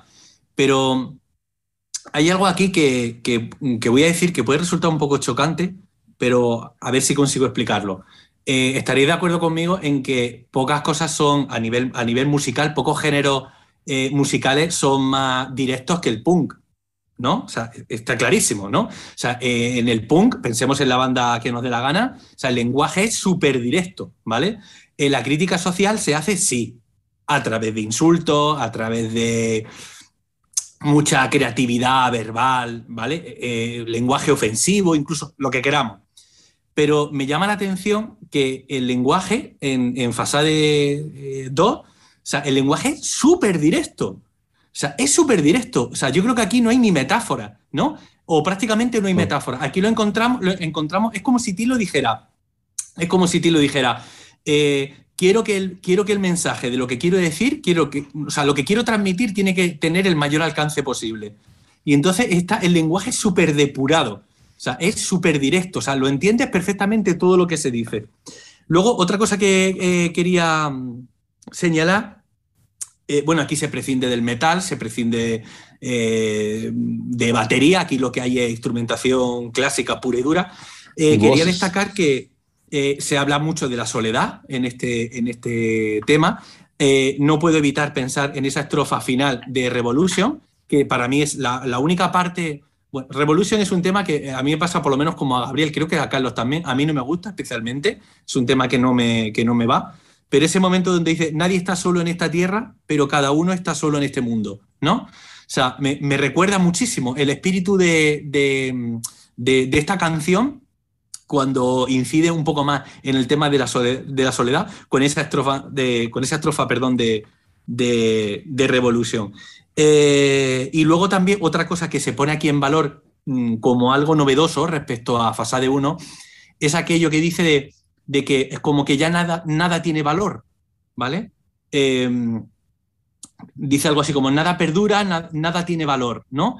Eh, que es como, porque una de las cosas chulas que tienen estos movimientos es que van aportando como, como, como más matices, ¿no? A esa, a esa crítica, ¿no? Eh, es como que hablan de lo mismo, pero van como, cada uno de los movimientos va introduciendo como un matiz más, ¿no? Que, que es lo que hace que al final luego en su conjunto se entienda todo mejor. Y a mí me parece una maravilla. Yo, la verdad, o sea, yo creo que una persona que no es capaz de em, valorar en su justa medida la belleza que hay aquí es, pues es una, persona, no sé, no sé ni cómo definirla. Una persona averiada, de alguna manera, o sea, un impotente a nivel de belleza. O sea, porque es que esto, o sea, o sea, ¿cómo puede no gustarte? No, es que de verdad es que no lo entiendo. Mira, que, te guste más el, el, primer movimiento, el segundo, el tercero, me da igual, porque yo creo que aquí ocurre como con las grandes obras, como con, como con los grandes músicos, los grandes directores. ¿Cuál es la mejor película de Tarantino? Pues la última que he visto, o sea, la que estoy viendo en ese momento. O sea, si estoy viendo Pulp te digo, ah, es, que, esta es la mejor.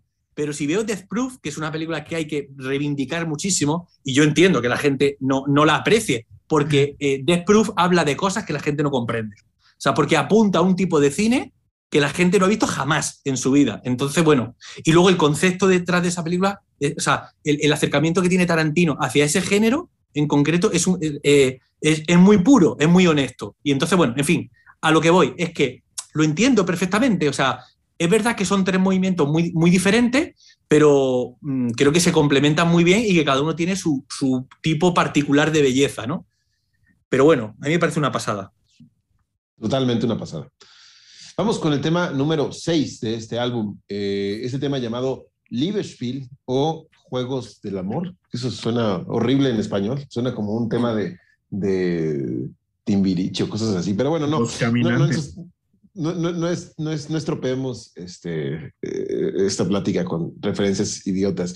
Eh, Liebesspiel, eh, considerado por el propio Tilo Wolf como el cuarto movimiento de Fasade.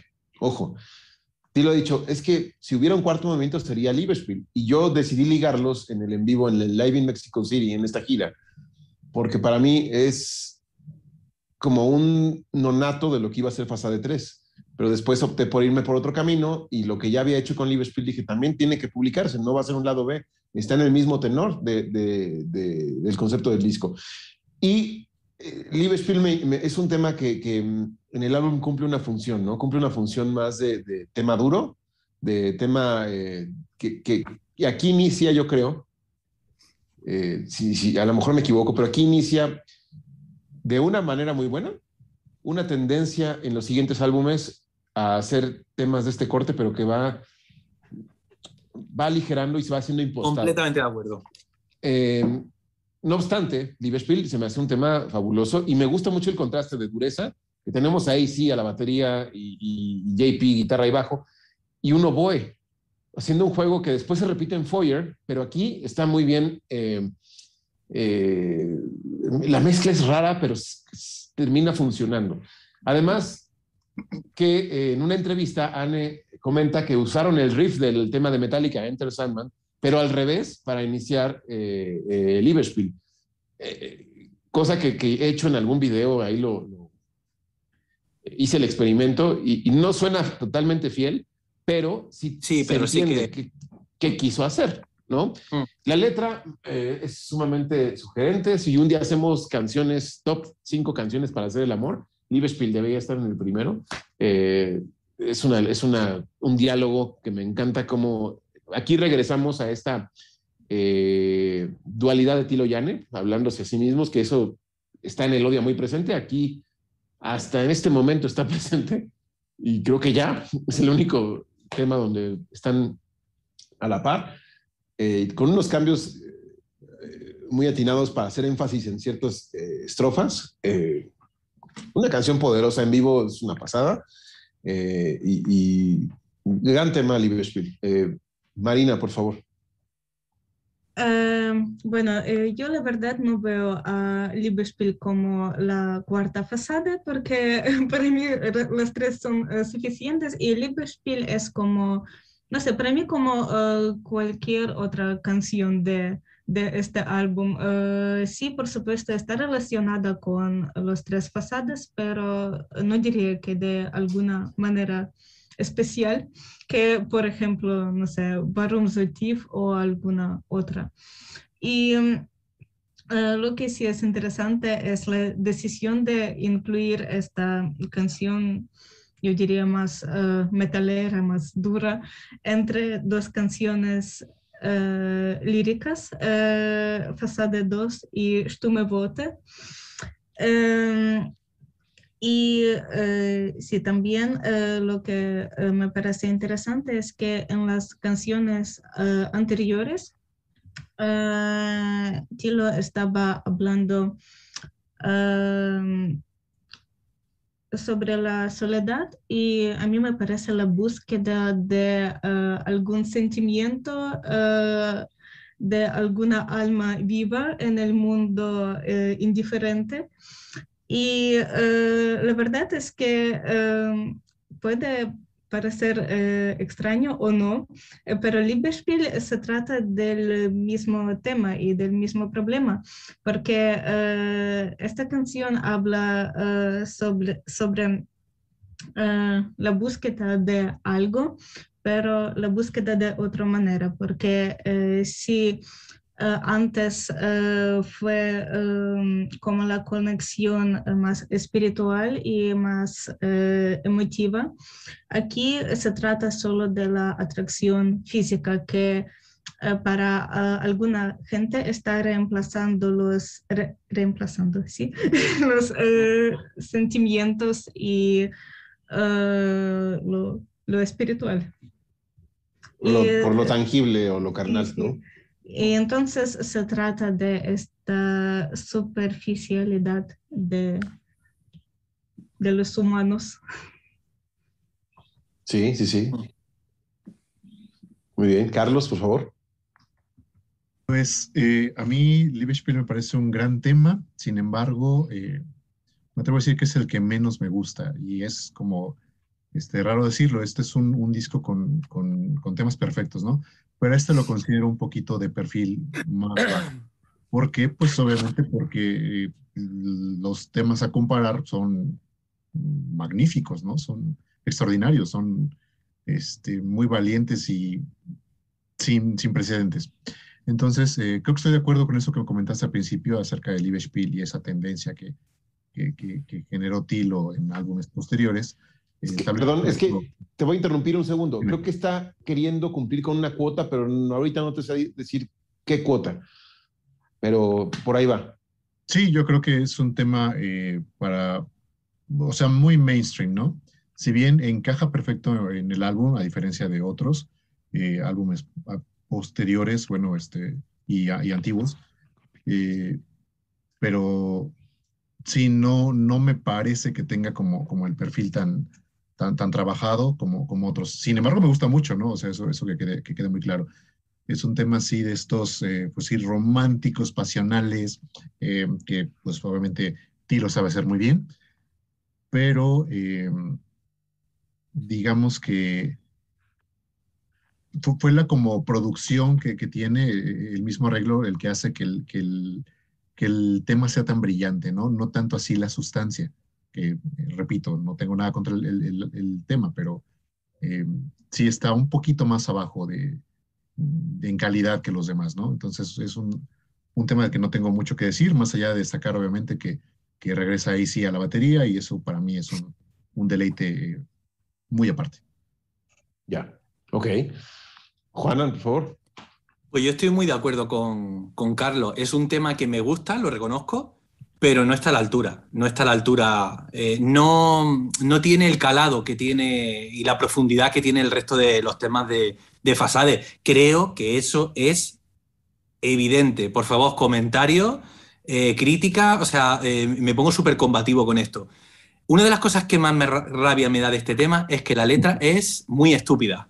La letra es muy estúpida, la letra es muy banal, la letra es casi de adolescente. Es verdad, o sea, uno se queda sorprendido, podemos decir, Lacrimosa, sí, Lacrimosa es una banda de contraste, sí, Lacrimosa es una banda de contraste, pero eh, de repente tenemos una canción que en lo conceptual no me desentona, no es como copycat, sí que, sí que, lo, sí que lo entiendo dentro del conjunto, pero la letra, o sea, la letra, lo que se dice, me parece un poco como pueril es muy básica, es muy elemental, no tiene, no, tiene chicha. Musicalmente está muy bien, yo entiendo que cumple su función, es decir, Fasade es un disco que no es muy pro escenario, no es muy pro directo. Y esta canción viene a suplir un poco esa carencia. Eh, mm, tenemos, para empezar, que de los ocho temas, tres son de Fasade que quedan totalmente descartados dentro de lo que es el contexto directo. Cuando digo descartado no significa que sea imposible llevarlos al, directo. No, no digo eso. Y ya han sido llevados, ¿no? Sí, pero son difíciles de llevar. Son. Y, además tampoco creo que sea el, eh, el tipo de tema que la gente quiere escuchar en un directo. Esto, sin duda, objetivamente, se presta mucho más. Yo creo que este tema es el futuro de la crimosa. Yo diría que por desgracia. O sea, este tema nos deja. Si, si en este álbum hubiera una canción que, que pudiéramos, a través de la cual pudiéramos vislumbrar cuál va a ser el sonido de Lacrimosa, teniendo en cuenta que el sonido de Lacrimosa, el que, eh, como hemos dicho muchas veces, el que en el futuro va a ser recordado y que sobre todo es a partir de Inferno, o sea, es esta canción la que da la pauta, el patrón, el modelo, para lo bueno y para lo malo. Entonces, es una canción que es muy bella, que uno, ah, me da rabia que eh, musicalmente sea tan bella, pero que luego la letra no tenga esa chicha, que no es la chicha que, que yo digo, que es lo que estamos viendo desde que empieza Fasade. Pero bueno, en fin, eh, destacaría... Es, es una letra, eh, perdón, insustancial, ¿no? O sea... Insustancial. Puede ser no sensual y cachonda desde otro punto de vista. ¿Sabe por qué yo la perdono? ¿Sabe por qué yo la perdono? Porque es un juego, es un divertimento. Está clarísimo, está clarísimo. Voy a leer esto que tengo aquí, que, eh, porque creo que lo dice mejor que, lo, que como yo lo puedo explicar. Eh, bueno, temáticamente podemos encontrar una afinidad respecto a Senses, ¿vale? Su pertenencia a este álbum yo la entiendo del siguiente modo. Dentro de ese contexto de abrumadora soledad y frialdad, de la cosa de formar parte de una sociedad tan imperfecta y llena de defectos, encontramos una nota de optimismo en el sentido de que queda el consuelo de que hay alguien, una persona al menos, con la que uno puede mostrarse tal y como es. Pero esto, claro, desde el punto de vista del sexo incluso, ¿no? O sea, de, la, intimidad carnal, de, la vida en pareja, de la vida en pareja, por supuesto, con, eh, digamos, eh, digamos, amor mediante. Y luego esta canción es otro canto al romanticismo más tradicional. Uno es lo que es en relación al otro. O sea, por eso, esta canción realmente no desentona para nada, ni con Fasade ni con el resto de los temas. Lo que pasa es que musicalmente sí que eh, pues apunta hacia un futuro y deja un poco frío. Yo creo que si somos objetivos deja un poco frío. Musicalmente es espléndida, pero no está a la altura de todo lo que hemos escuchado hasta ahora, ni de lo, ni, de lo que queda por escuchar. Es un poco como un, virus, y no lo estoy diciendo en, manera eh, negativa, o sí, no sé, pero rápidamente voy a hacer una elipsis entre álbumes. Liverspiel, mm. Malina, eh, Let's Ausfahrt Leben. Eh, claro hay los más traen no Mandira Nábula Foyer. Claro, es ese tipo de tema. Lo que pasa es que a lo mejor si nos ponemos a, profundizar en algunos de ellos, eh, a lo mejor no es del todo justo que estén. Entendemos, entendemos por qué están en ese grupo, pero todos no tienen el mismo nivel, ni todos a lo mejor mm, desentonan. Sí, porque a lo mejor dije Malina y alguien va a decir, ¿qué? ¿Cómo te atreves? Claro, a mí Malina es una tendencia. Claro, es una tendencia, exacto. Que, que, de repente se va a desviar, que de repente va a volverse un común denominador y ya no va a ser una tendencia. Entonces, pero bueno, ya hablaremos de los, esos temas en algún momento, ¿no? Eh, muy bien, vamos con el siguiente tema y, híjole, tema número siete, Stumme Worte, palabras mudas. Si tuviera que poner una de las letras más desoladoras y tristes en la historia de la Crimosa, es, es esto.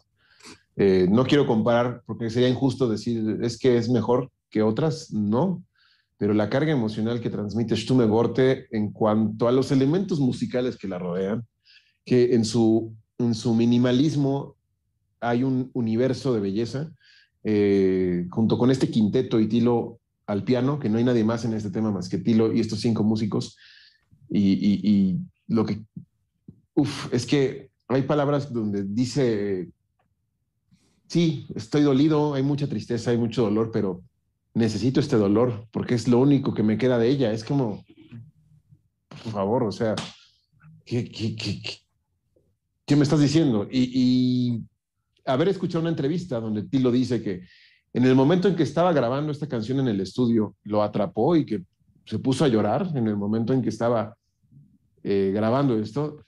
Digo, ¿Y por qué este tema no figura entre lo más grande que existe de Lacrimosa? ¿Por qué no está ahí? ¿Por qué está tan poco... Eh, este, yo creo que Fasade, por desgracia, es un álbum que tiene muchísimos temas que hay que reivindicar, que solo la gente... Voy a usar el ejemplo que hizo Juana, ¿no? De, mira la luna, ¿no? Y ven el dedo que es del Morgan Danach. Sí. O sea, la luna es, es, Fasade, es, es, la maravilla. Y, y Stume Borte para mí es mi tema favorito de este disco sí, lo tengo que decir. es un tema que, y, sucede como lo dice la letra, para mí es ese, lo necesito porque es una cicatriz, es algo que me, que, que, me ata a ciertos momentos de mi vida y al, y al mismo tiempo es... Eh, no, no, tengo muchas palabras porque las veces que he escuchado, siempre indudablemente que escucho ese tema, tengo que hacer una pausa en lo que sea que estoy haciendo y, hacer una introspección, porque uno no puede escuchar este tema de pasto, ¿no? Es, es bueno, en mi caso es, es hacer una pausa y, y, y más un nudo en la garganta al decirlo. Ese es el lacrimosa, es el lacrimosa hiriente. Sí. Es el lacrimosa hiriente. Y a lo mejor por eso esta canción hay que reivindicarla. Porque esta, este, esta canción de lacrimosa hace daño. O sea, es de las que se te queda un nudo en la garganta porque es fácil identificarse y, porque aquí Tilo se tira a la piscina de verdad. Aquí no hay concesiones de ningún tipo. O sea, aquí hay lo que tiene que haber. Sí, no, no, hay, no hay ninguna concesión. Y, aquí, gracias a Tilo Wolf, un aplauso por lo que hizo. Una maravilla. Es, es, una otra obra de arte, ¿no? Pero bueno, este, Marina, por favor. Sí, la verdad es que no creo que voy a decir mucho sobre este tema por eh, lo bellísimo que es porque eh, no encuentro palabras eh, suficientes para transmitir lo que siento así este tema, porque sí, también es de mis favoritos de Lacrimosa en general. Y eh, sí, eh, la verdad es que eh, a mí me parece interesante que en los álbumes anteriores creo que no hubo un tema similar con el piano y con el quinteto de cuerdas. creo que en cierto modo, ¿cómo se llama? en Ejos, el tema... Ah, similar. Uh, sí, Eine esa... Es uh, un poco, eh, veo la conexión cierta entre estos dos temas, pero antes de Stumme Worte, eh, el único con el cual eh, sí veo algunas similitudes no muy claras, pero las que estoy observando es el tema de Schweigen, creo que eh, este fue el primer tema eh, clasicista con eh, ah. el piano y aquí en cierto modo De Schweigen ha evolucionado un poco. y lo interesante es que De Schweigen se traduce como el silencio y Stumme Worte es las, para, las palabras silenciosas. Y em, también recuerdo que en el episodio sobre Stile, em, Carlos dijo, uh, parece que Carlos lo dijo, uh, que uh, en alemán hay dos tipos de silencio, tres, bueno. Sí, y, Stille, Schweigen y Ruhe. Ruhe. Ruhe. Exacto. Y um, la verdad es que yo eh, entiendo bastante bien esta diferencia porque en ucraniano y en ruso también eh, diferenciamos eh, estas tres cosas. Y de Schweigen y Stumme Worte son las palabras que tienen como el mismo sentido. porque das Schweigen es cuando alguien es incapaz de hablar y stumme Worte son las palabras incapaces de hablar. Así lo puedo explicar ah. más o menos para los eh, hispanoparlantes. Y estile es, eh, con esta palabra no puedes eh, referirse a una persona, porque no es algo que no puede hablar, es como un lugar silencioso, por ah. ejemplo. Y uh, stumme o schweigen es cuando, por ejemplo, la persona, la, persona no puede hablar. Uh, y sí, uh, también quise destacar que en este tema hay la segunda frase que es bastante especial para mí en el álbum, es la frase, diese Worte bleiben stumm und zerreißen mir das Herz y em, me encanta la traducción. Em, estas palabras quedan silenciosas y me destrozan el corazón. Y em, este es como la consecuencia de la soledad de la cual estaba hablando uh, Tilo en las canciones anteriores de Fasade. Totalmente de acuerdo, Marina. Y aparte, acabas de apuntar algo interesante. Eh, en, esta concatenación de ideas como Liebesspiel, Stumme también inicia una tendencia. Sí, Das Weigen es como el, embrión, pero Stumme inicia una tendencia que se va hacia precisamente la que menciona Carlos, Eine Nacht in que, que, también es otro tema eh, que ya hablaremos de su preciosidad, y esto evoluciona también a cosas más mainstream como The Party Sober y después Call Me With the Voice of Love y después con cosas que uno le va haciendo así pero, pero, cuando llega Leidenschaft dices, Tilo, gracias, gracias, lo volviste a hacer. Y con un tema que también habla del silencio. Jan sí, exacto, exacto. Que tiene unos elementos que, dices, wow, gracias. Ah, sí se hace. Pero bueno. es el mismo mundo, es el mismo mundo. Exactamente, Totalmente. es el mismo mundo. Es el, mismo, mundo. Pero de repente sí tomó unos atajos muy raros. Pero es que, pero es que o sea, yo lo dije, en creo que lo dije en uno de los, en uno de los primeros programas eh, de La Criñoño. Eh, Tilo tiene algo de Picasso en el sentido de que se suele decir que Picasso nunca abandonó del todo eh, ninguno de los, de los caminos que abrió, que fueron muchos. O sea, con Tilo pasa lo mismo. Nunca, nunca llega a abandonar. ¿Recordáis, eh, recordáis el, el, el programa que hicimos sobre, en esta temporada sobre el apropiacionismo sonoro en Lacrimosa? ¿quién iba a decir que iba a haber un elemento de apropiacionismo en Leidenschaft? A que no lo esperábamos. Sabemos que no lo abandona nunca, nunca abandona nada, pero tanto como esperarlo, de repente te lo encuentras. Pues esto es lo mismo, nunca abandona nada. Así es, así es. Pero bueno, Carlos, vamos con tu opinión sobre Stummeborte. Sí, creo que previamente, no recuerdo en qué programa, mencioné alguna vez que eh, yo a Tilo lo veía no como a un artista, como un artista de rock, rock gótico, metal gótico, lo que ustedes quieran. Eh, yo imaginaba que él era como una especie de, de miembro de la aristocracia y que vivía en su castillo y que era como ese tipo de músico que era invitado a ciertos eventos así sociales muy importantes en los que llegaba, tocaba el piano, cantaba y se iba en el momento que menos lo esperaba. No, me acuerdo cuándo lo mencioné, pero eh, me gusta recordarlo mucho en temas como este, porque eh, obviamente mm, el, talento le permite ser así de polifacético y brindarte un tema así de profundo, él solo con eh, el piano y bueno, en este caso acompañado también de, del quinteto, ¿no? Del quinteto de, cuerdas.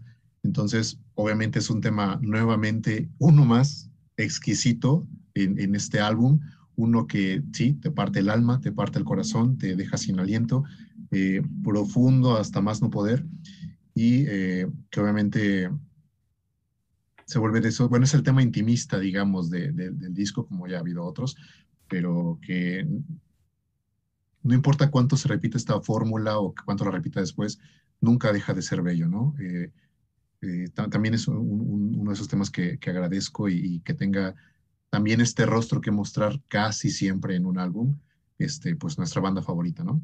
Y, y vuelvo a, preguntar lo que digo últimamente o casi siempre, ¿su, su, su banda favorita les ofrece esto?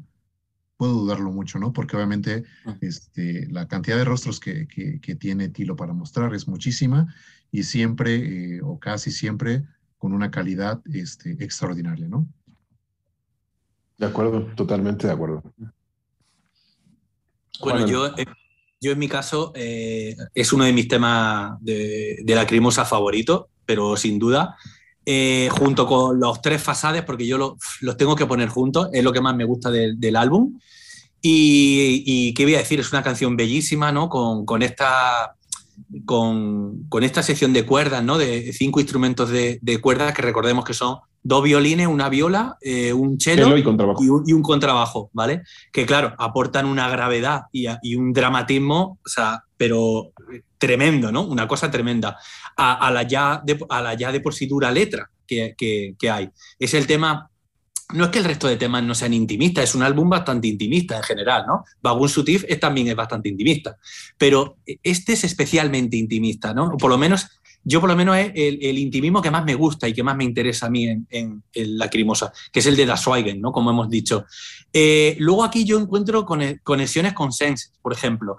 En ese otro tema, en el tema de Anne, encontramos que ella en, un momento dado eh, em, eh, alude a que ha sido abandonada, en cierto modo, ¿no? a que él se fue. ¿vale? Y aquí también tenemos una referencia donde Tilo viene a decir como me aparté de ella, ¿no? mi corazón se apartó de ella, algo así dice. ¿no? Eh, eh, luego, eh, la desterré de mi corazón. La desterré de mi corazón, exacto. Luego, estas otra, aquí encontramos nuevas referencias, otra referencia a la actividad, de, a la actividad de, escribir, ¿no? Incluso hay un momento donde dice que estas palabras que estoy escribiendo, se, o sea, como que me vuelven a mí, o sea, o sea, lo está, o sea como que le hace daño, como que le hiere, como, o sea, que eso también, o sea, las personas que escribimos, que nos gusta escribir y demás, o sea, entendemos muy bien qué es lo que quiere decir, ¿no? Cómo eh, eh, y luego otra, otra cosa que me chifla de esta canción, a nivel de contraste, es como está hablando de algo que tiene que ver con la pasión, pero lo está haciendo, lo está haciendo desde la escritura. La escritura no es una actividad pasional, no lo es. Dentro de las actividades artísticas, pues pasional puede ser determinada forma de pintar, determinada manera de hacer eh, esculturas, pero cine no. O sea, el cine es una actividad muy cerebral, el escribir es cerebral. Tú puedes escribir algo apasionado, pero la escritura no. Lo siento, pero la escritura es cerebral. Y entonces me gusta ese contraste de cómo él está eh, em, apelando a, cierta, a cierta pasión, pero a través mm. de esta actividad. No sé, me parece, me parece increíble. O sea, y, bueno, y, qué final de álbum, ¿no? O sea, de aquí a Fasade 3. O sea, sea, esto es el tipo de cosas que nosotros echamos de menos en, los discos más recientes de la Crimosa, eh, salvando las distancias, ¿no?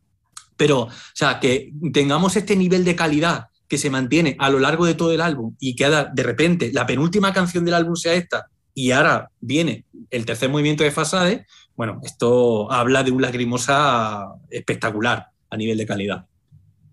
Es correcto, es correcto. Sí, Carlos. Eh, yo quería mencionar que em, estaba recordando un poquito lo que dijo Juanan hace algunos capítulos con respecto a que eh, a una persona cercana le quiso eh, acercar a, la banda, le quiso presentar a la Crimosa con qué, con Elodia. Con Elodia.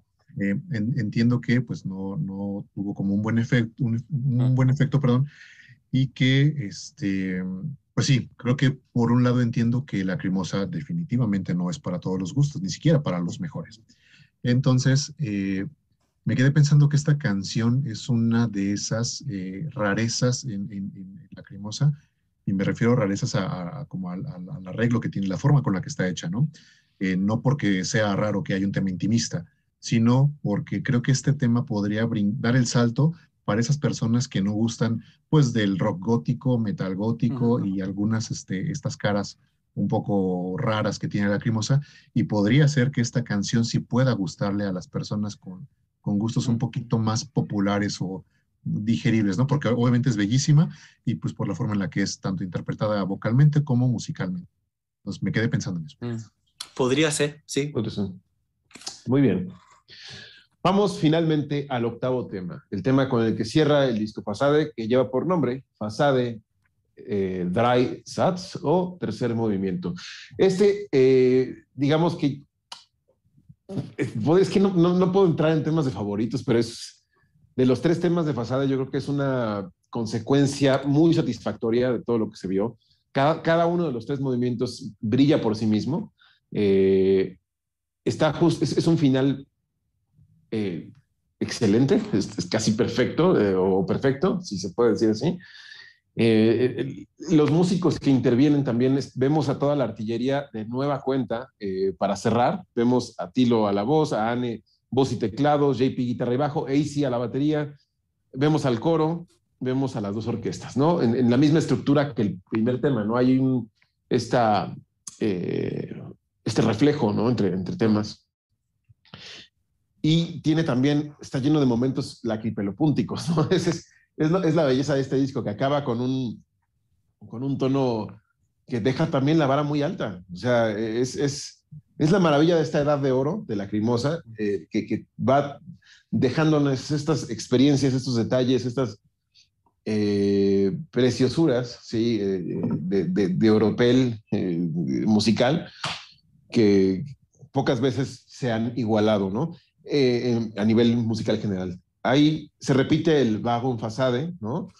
Pero aquí cobra importancia, digo, no es que no la tengan lo demás, pero esta parte del coro donde dice Musst du wirklich fragen, wenn ich donde se hacen muchas preguntas, para mí es un momento genial dentro del tema. Y el cierre del tema, este cierre que, que vemos ahí este, metido en Liverpool en el Live in México, Aquí eh, es, apoteósico. Es, es, un final perfecto. Eh, yo, si por mí fuera, yo pondría este tema en directo más seguido. Es completo, no, no lo que hicieron con Liverpool, sino completo. Eh, porque yo creo que tiene la esencia de todo lo que es Fasade para el directo. No estoy diciendo que en general. Creo que este sí podría funcionar como un tema que se pudiera estar tocando en las giras en vez de Liverpool o en vez de Der Morgen Danach inclusive, eh, tiene mucha fuerza. Es un tema muy, muy interesante en la eh, eh, en este disco, entonces no, no, sé qué más decir, mejor que nos hable Marina. sí, em, creo que Fasada es uno de los pocos álbumes de Lacrimosa que terminan con la canción que dura menos que 10 minutos y cuando eso me encanta.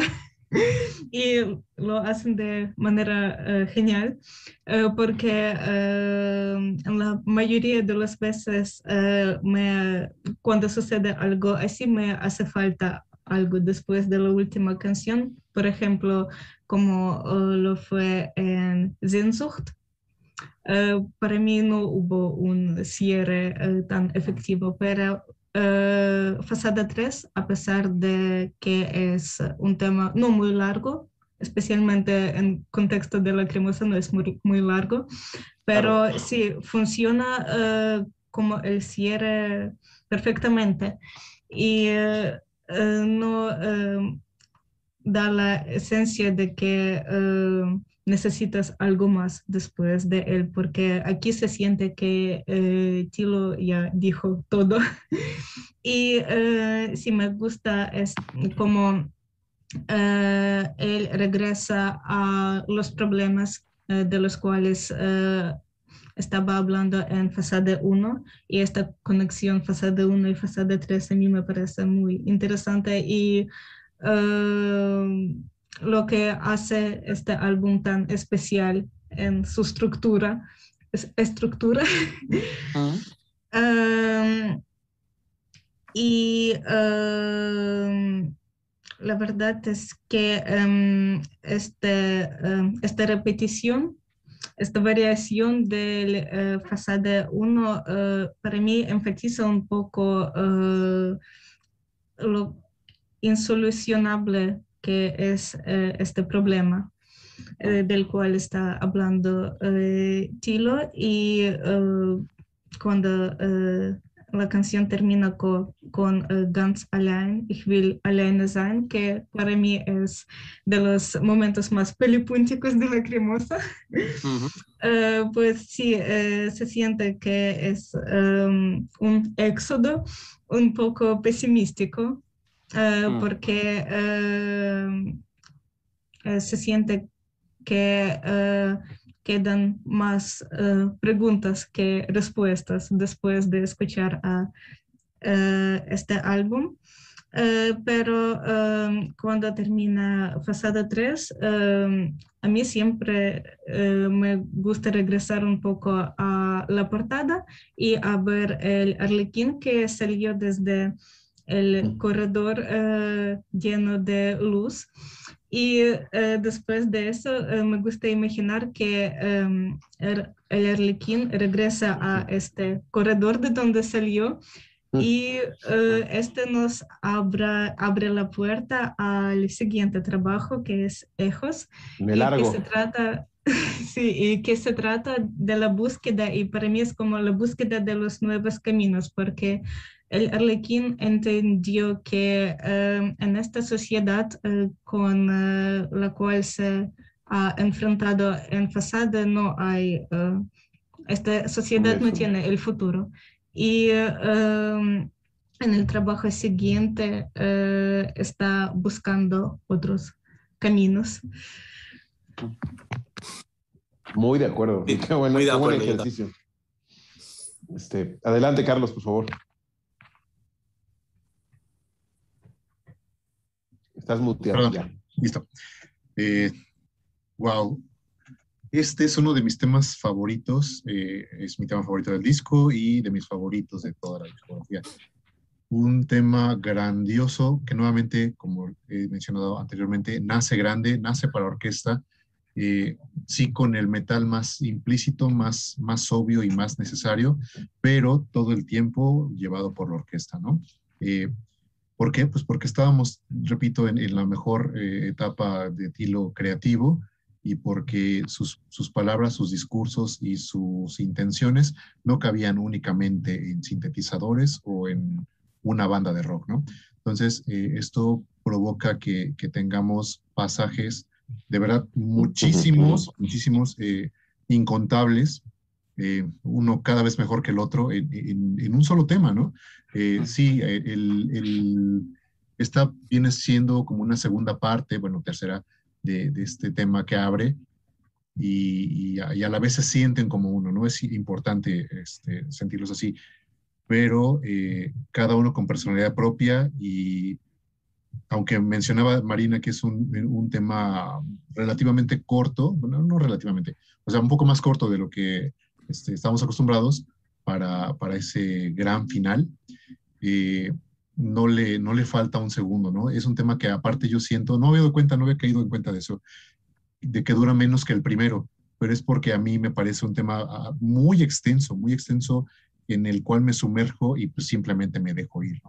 Es un tema que obviamente me, me, me, hace estar en, entrar en estados alterados de conciencia y no es para menos con, con, la temática que tiene y obviamente un, un digno final para, para un álbum así de, de, grandioso.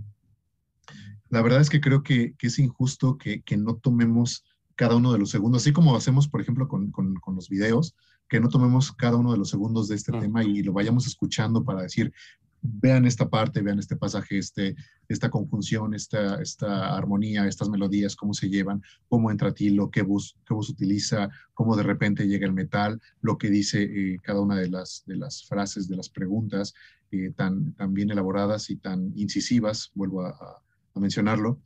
Eh, realmente es injusto que, que, que, en este programa no lo hagamos así, pero pues por ahora no es el formato. Quizá un día, digamos, vamos a analizar este, durante determinado tiempo. Hacer una selección y sí, sí, yo voto por ello. ¿no? Yo también, este, porque creo que algunos temas, si bien les hemos echado la cantidad de flores que se merecen, tal vez un poco menos, este, sí este, sería importante poder desmenuzarlos un poquito más en lo musical, ¿no? Pero bueno, eh, sin, esa posibilidad por ahora, eh, sí quiero decir que, bueno, confirmar o este, sumarme a, la opinión de ustedes, ¿no? Es un, tema con, con, muchos momentos que de verdad aún no lo dejan sin aliento. Cuando también desglosemos y, y mencionemos los, los momentos lacripelopúnticos de este tema, nos vamos a pelear muchísimo porque van a ser casi, casi cada uno de, de, de, estos pasajes, ¿no? Que componen a esta, a esta canción. Y pues con esto este, cerramos una obra maestra, ¿no? No quiero este, ponerla de otra forma. Es un álbum perfecto, como ya tiene otros Lacrimosa, y al que no le sobra nada. Es un, este es un tema que, repito, también este, forma parte de mis, probablemente mi top five, ¿no? Y eso no es poco decir. Eh, concuerdo con Marina en esta parte eh, de la letra final en la que a uno lo atrapa irremediablemente y hace también que uno se identifique, ¿no? Cuando dice Ganz allein, ich, ich will nur alleine sein, es como, como la completa desesperanza y, y ese, ese sentimiento que hace que uno adore a esta banda, ¿no? Porque pone las palabras precisas con la música precisa para que uno se sienta cada vez menos solo. Cosa muy difícil de, conseguir, ¿no? Eh, me refiero al, no sentirse solo, pero es posible. Y, cómo es posible? Pues obviamente con, con productos como estos, ¿no? Con, porque el arte tiene esa, esa cualidad, esa, este, a veces responsabilidad, y obviamente Tilo lo, lo, logra muy bien eh, eh, con, con, sus, este, con sus conceptos, con sus mensajes, y por eso esta es una canción a la que me siento muy agradecido, ¿no? Puedo decir también que es una de las que me han acompañado cuando me he sentido más, más deprimido, más, más solitario y por eso eh, esa, esa lealtad que le tengo este, a este tema y pues a, Tilo en, particular. Muy bien, muchas gracias por compartirlo. Juanan, por favor. Bueno, eh, yo me sumo a todo lo que habéis dicho. A mí me parece una delicia de, final de álbum, ¿no? de tercer movimiento de, de Fasade. Em, destacaría que si, si en, los anteriores movimientos eh, se ha estado hablando sobre todo de la sociedad, ¿no? de los problemas que ya hemos, apuntado, eh, ahora yo lo que detesto en este otro movimiento es que eh, la letra se centra más en el individuo, en el, en el, individuo en relación a la sociedad, por supuesto, pero en el individuo, ¿no? Cosas que destacaría. Bueno, una de las cosas maravillosas que para mí tiene este tema, que me parece alucinante, como digo, cuando estoy escuchando este movimiento en concreto, digo, este es el mejor, pero me pasa lo mismo con los anteriores, ¿no? Eh, me parece un ejemplo de fusión eh, absolutamente asombrosa entre el metal y, el clasicismo, el neoclasicismo. Me parece tremendo. O sea, esto es la demostración de lo bien que se le da a la Lacrimosa hacer, hacer esto, ¿no? Y luego eh, hay algo que, que quisiera recalcar y es, aunque ya lo ha dicho Marina, ¿no? Es como esa, esa manifestación tan insistente eh, de Tilo en la letra de querer quedarse solo, ¿no? Aislado, ¿no? De, no querer pertenecer a esta sociedad, a este mundo y demás, eh, desvela como ese tono tan trágico que tiene Fasade, ¿no? Que igual no, no lo encontramos tanto de una manera tan, tan cruda en, en otros trabajos, ¿no? O sea, da muchas cosas, porque al final hay como, o sea, digamos, es como, eh, detesto los problemas que encuentro en la o sea, estos son los problemas que yo detesto que, que hay en la sociedad, que son compartidos con, con, mucha gente, por supuesto, ¿vale? pero es que no, no se propone una solución. O sea, eh, aquí la nota positiva es que dentro de eso nos podemos refugiar en el amor, digamos, pero como muy bien ha dicho Marina, o sea, me, voy, me exilio, ¿no? Y enlazamos con Eco, ¿no? Que no es casualidad, para nada es casualidad, ¿no? Y, y qué más, bueno, y hablar de, eh, que me llama la atención como el tono, el, tono de, de, Tilo, ¿no? en su registro vocal y demás, bascula algo así entre como la resignación y, cierta rabia, pero nada que, ver con, nada que ver con la rabia del principio, ¿no? Pero bueno, en fin, me parece, me parece un temazo, una forma increíble de acabar Fasade, que es uno de los mejores álbumes de, de Lacrimosa, donde no podemos decir que chirríe algo, ¿no? O sea, es un álbum muy redondo, muy redondo. Y, bueno, en fin, y me, me, uno con lo que ha dicho Carlos, de que igual un día pues deberíamos, o sea, podríamos coger y hacer una, hacer una selección nosotros y hacer ese tipo de análisis que yo creo que hay temas que, sin duda se lo merecen y que yo creo que le sacaríamos mucha, mucha chicha a muchos de ellos. Mucho jugo, sí, mm. totalmente.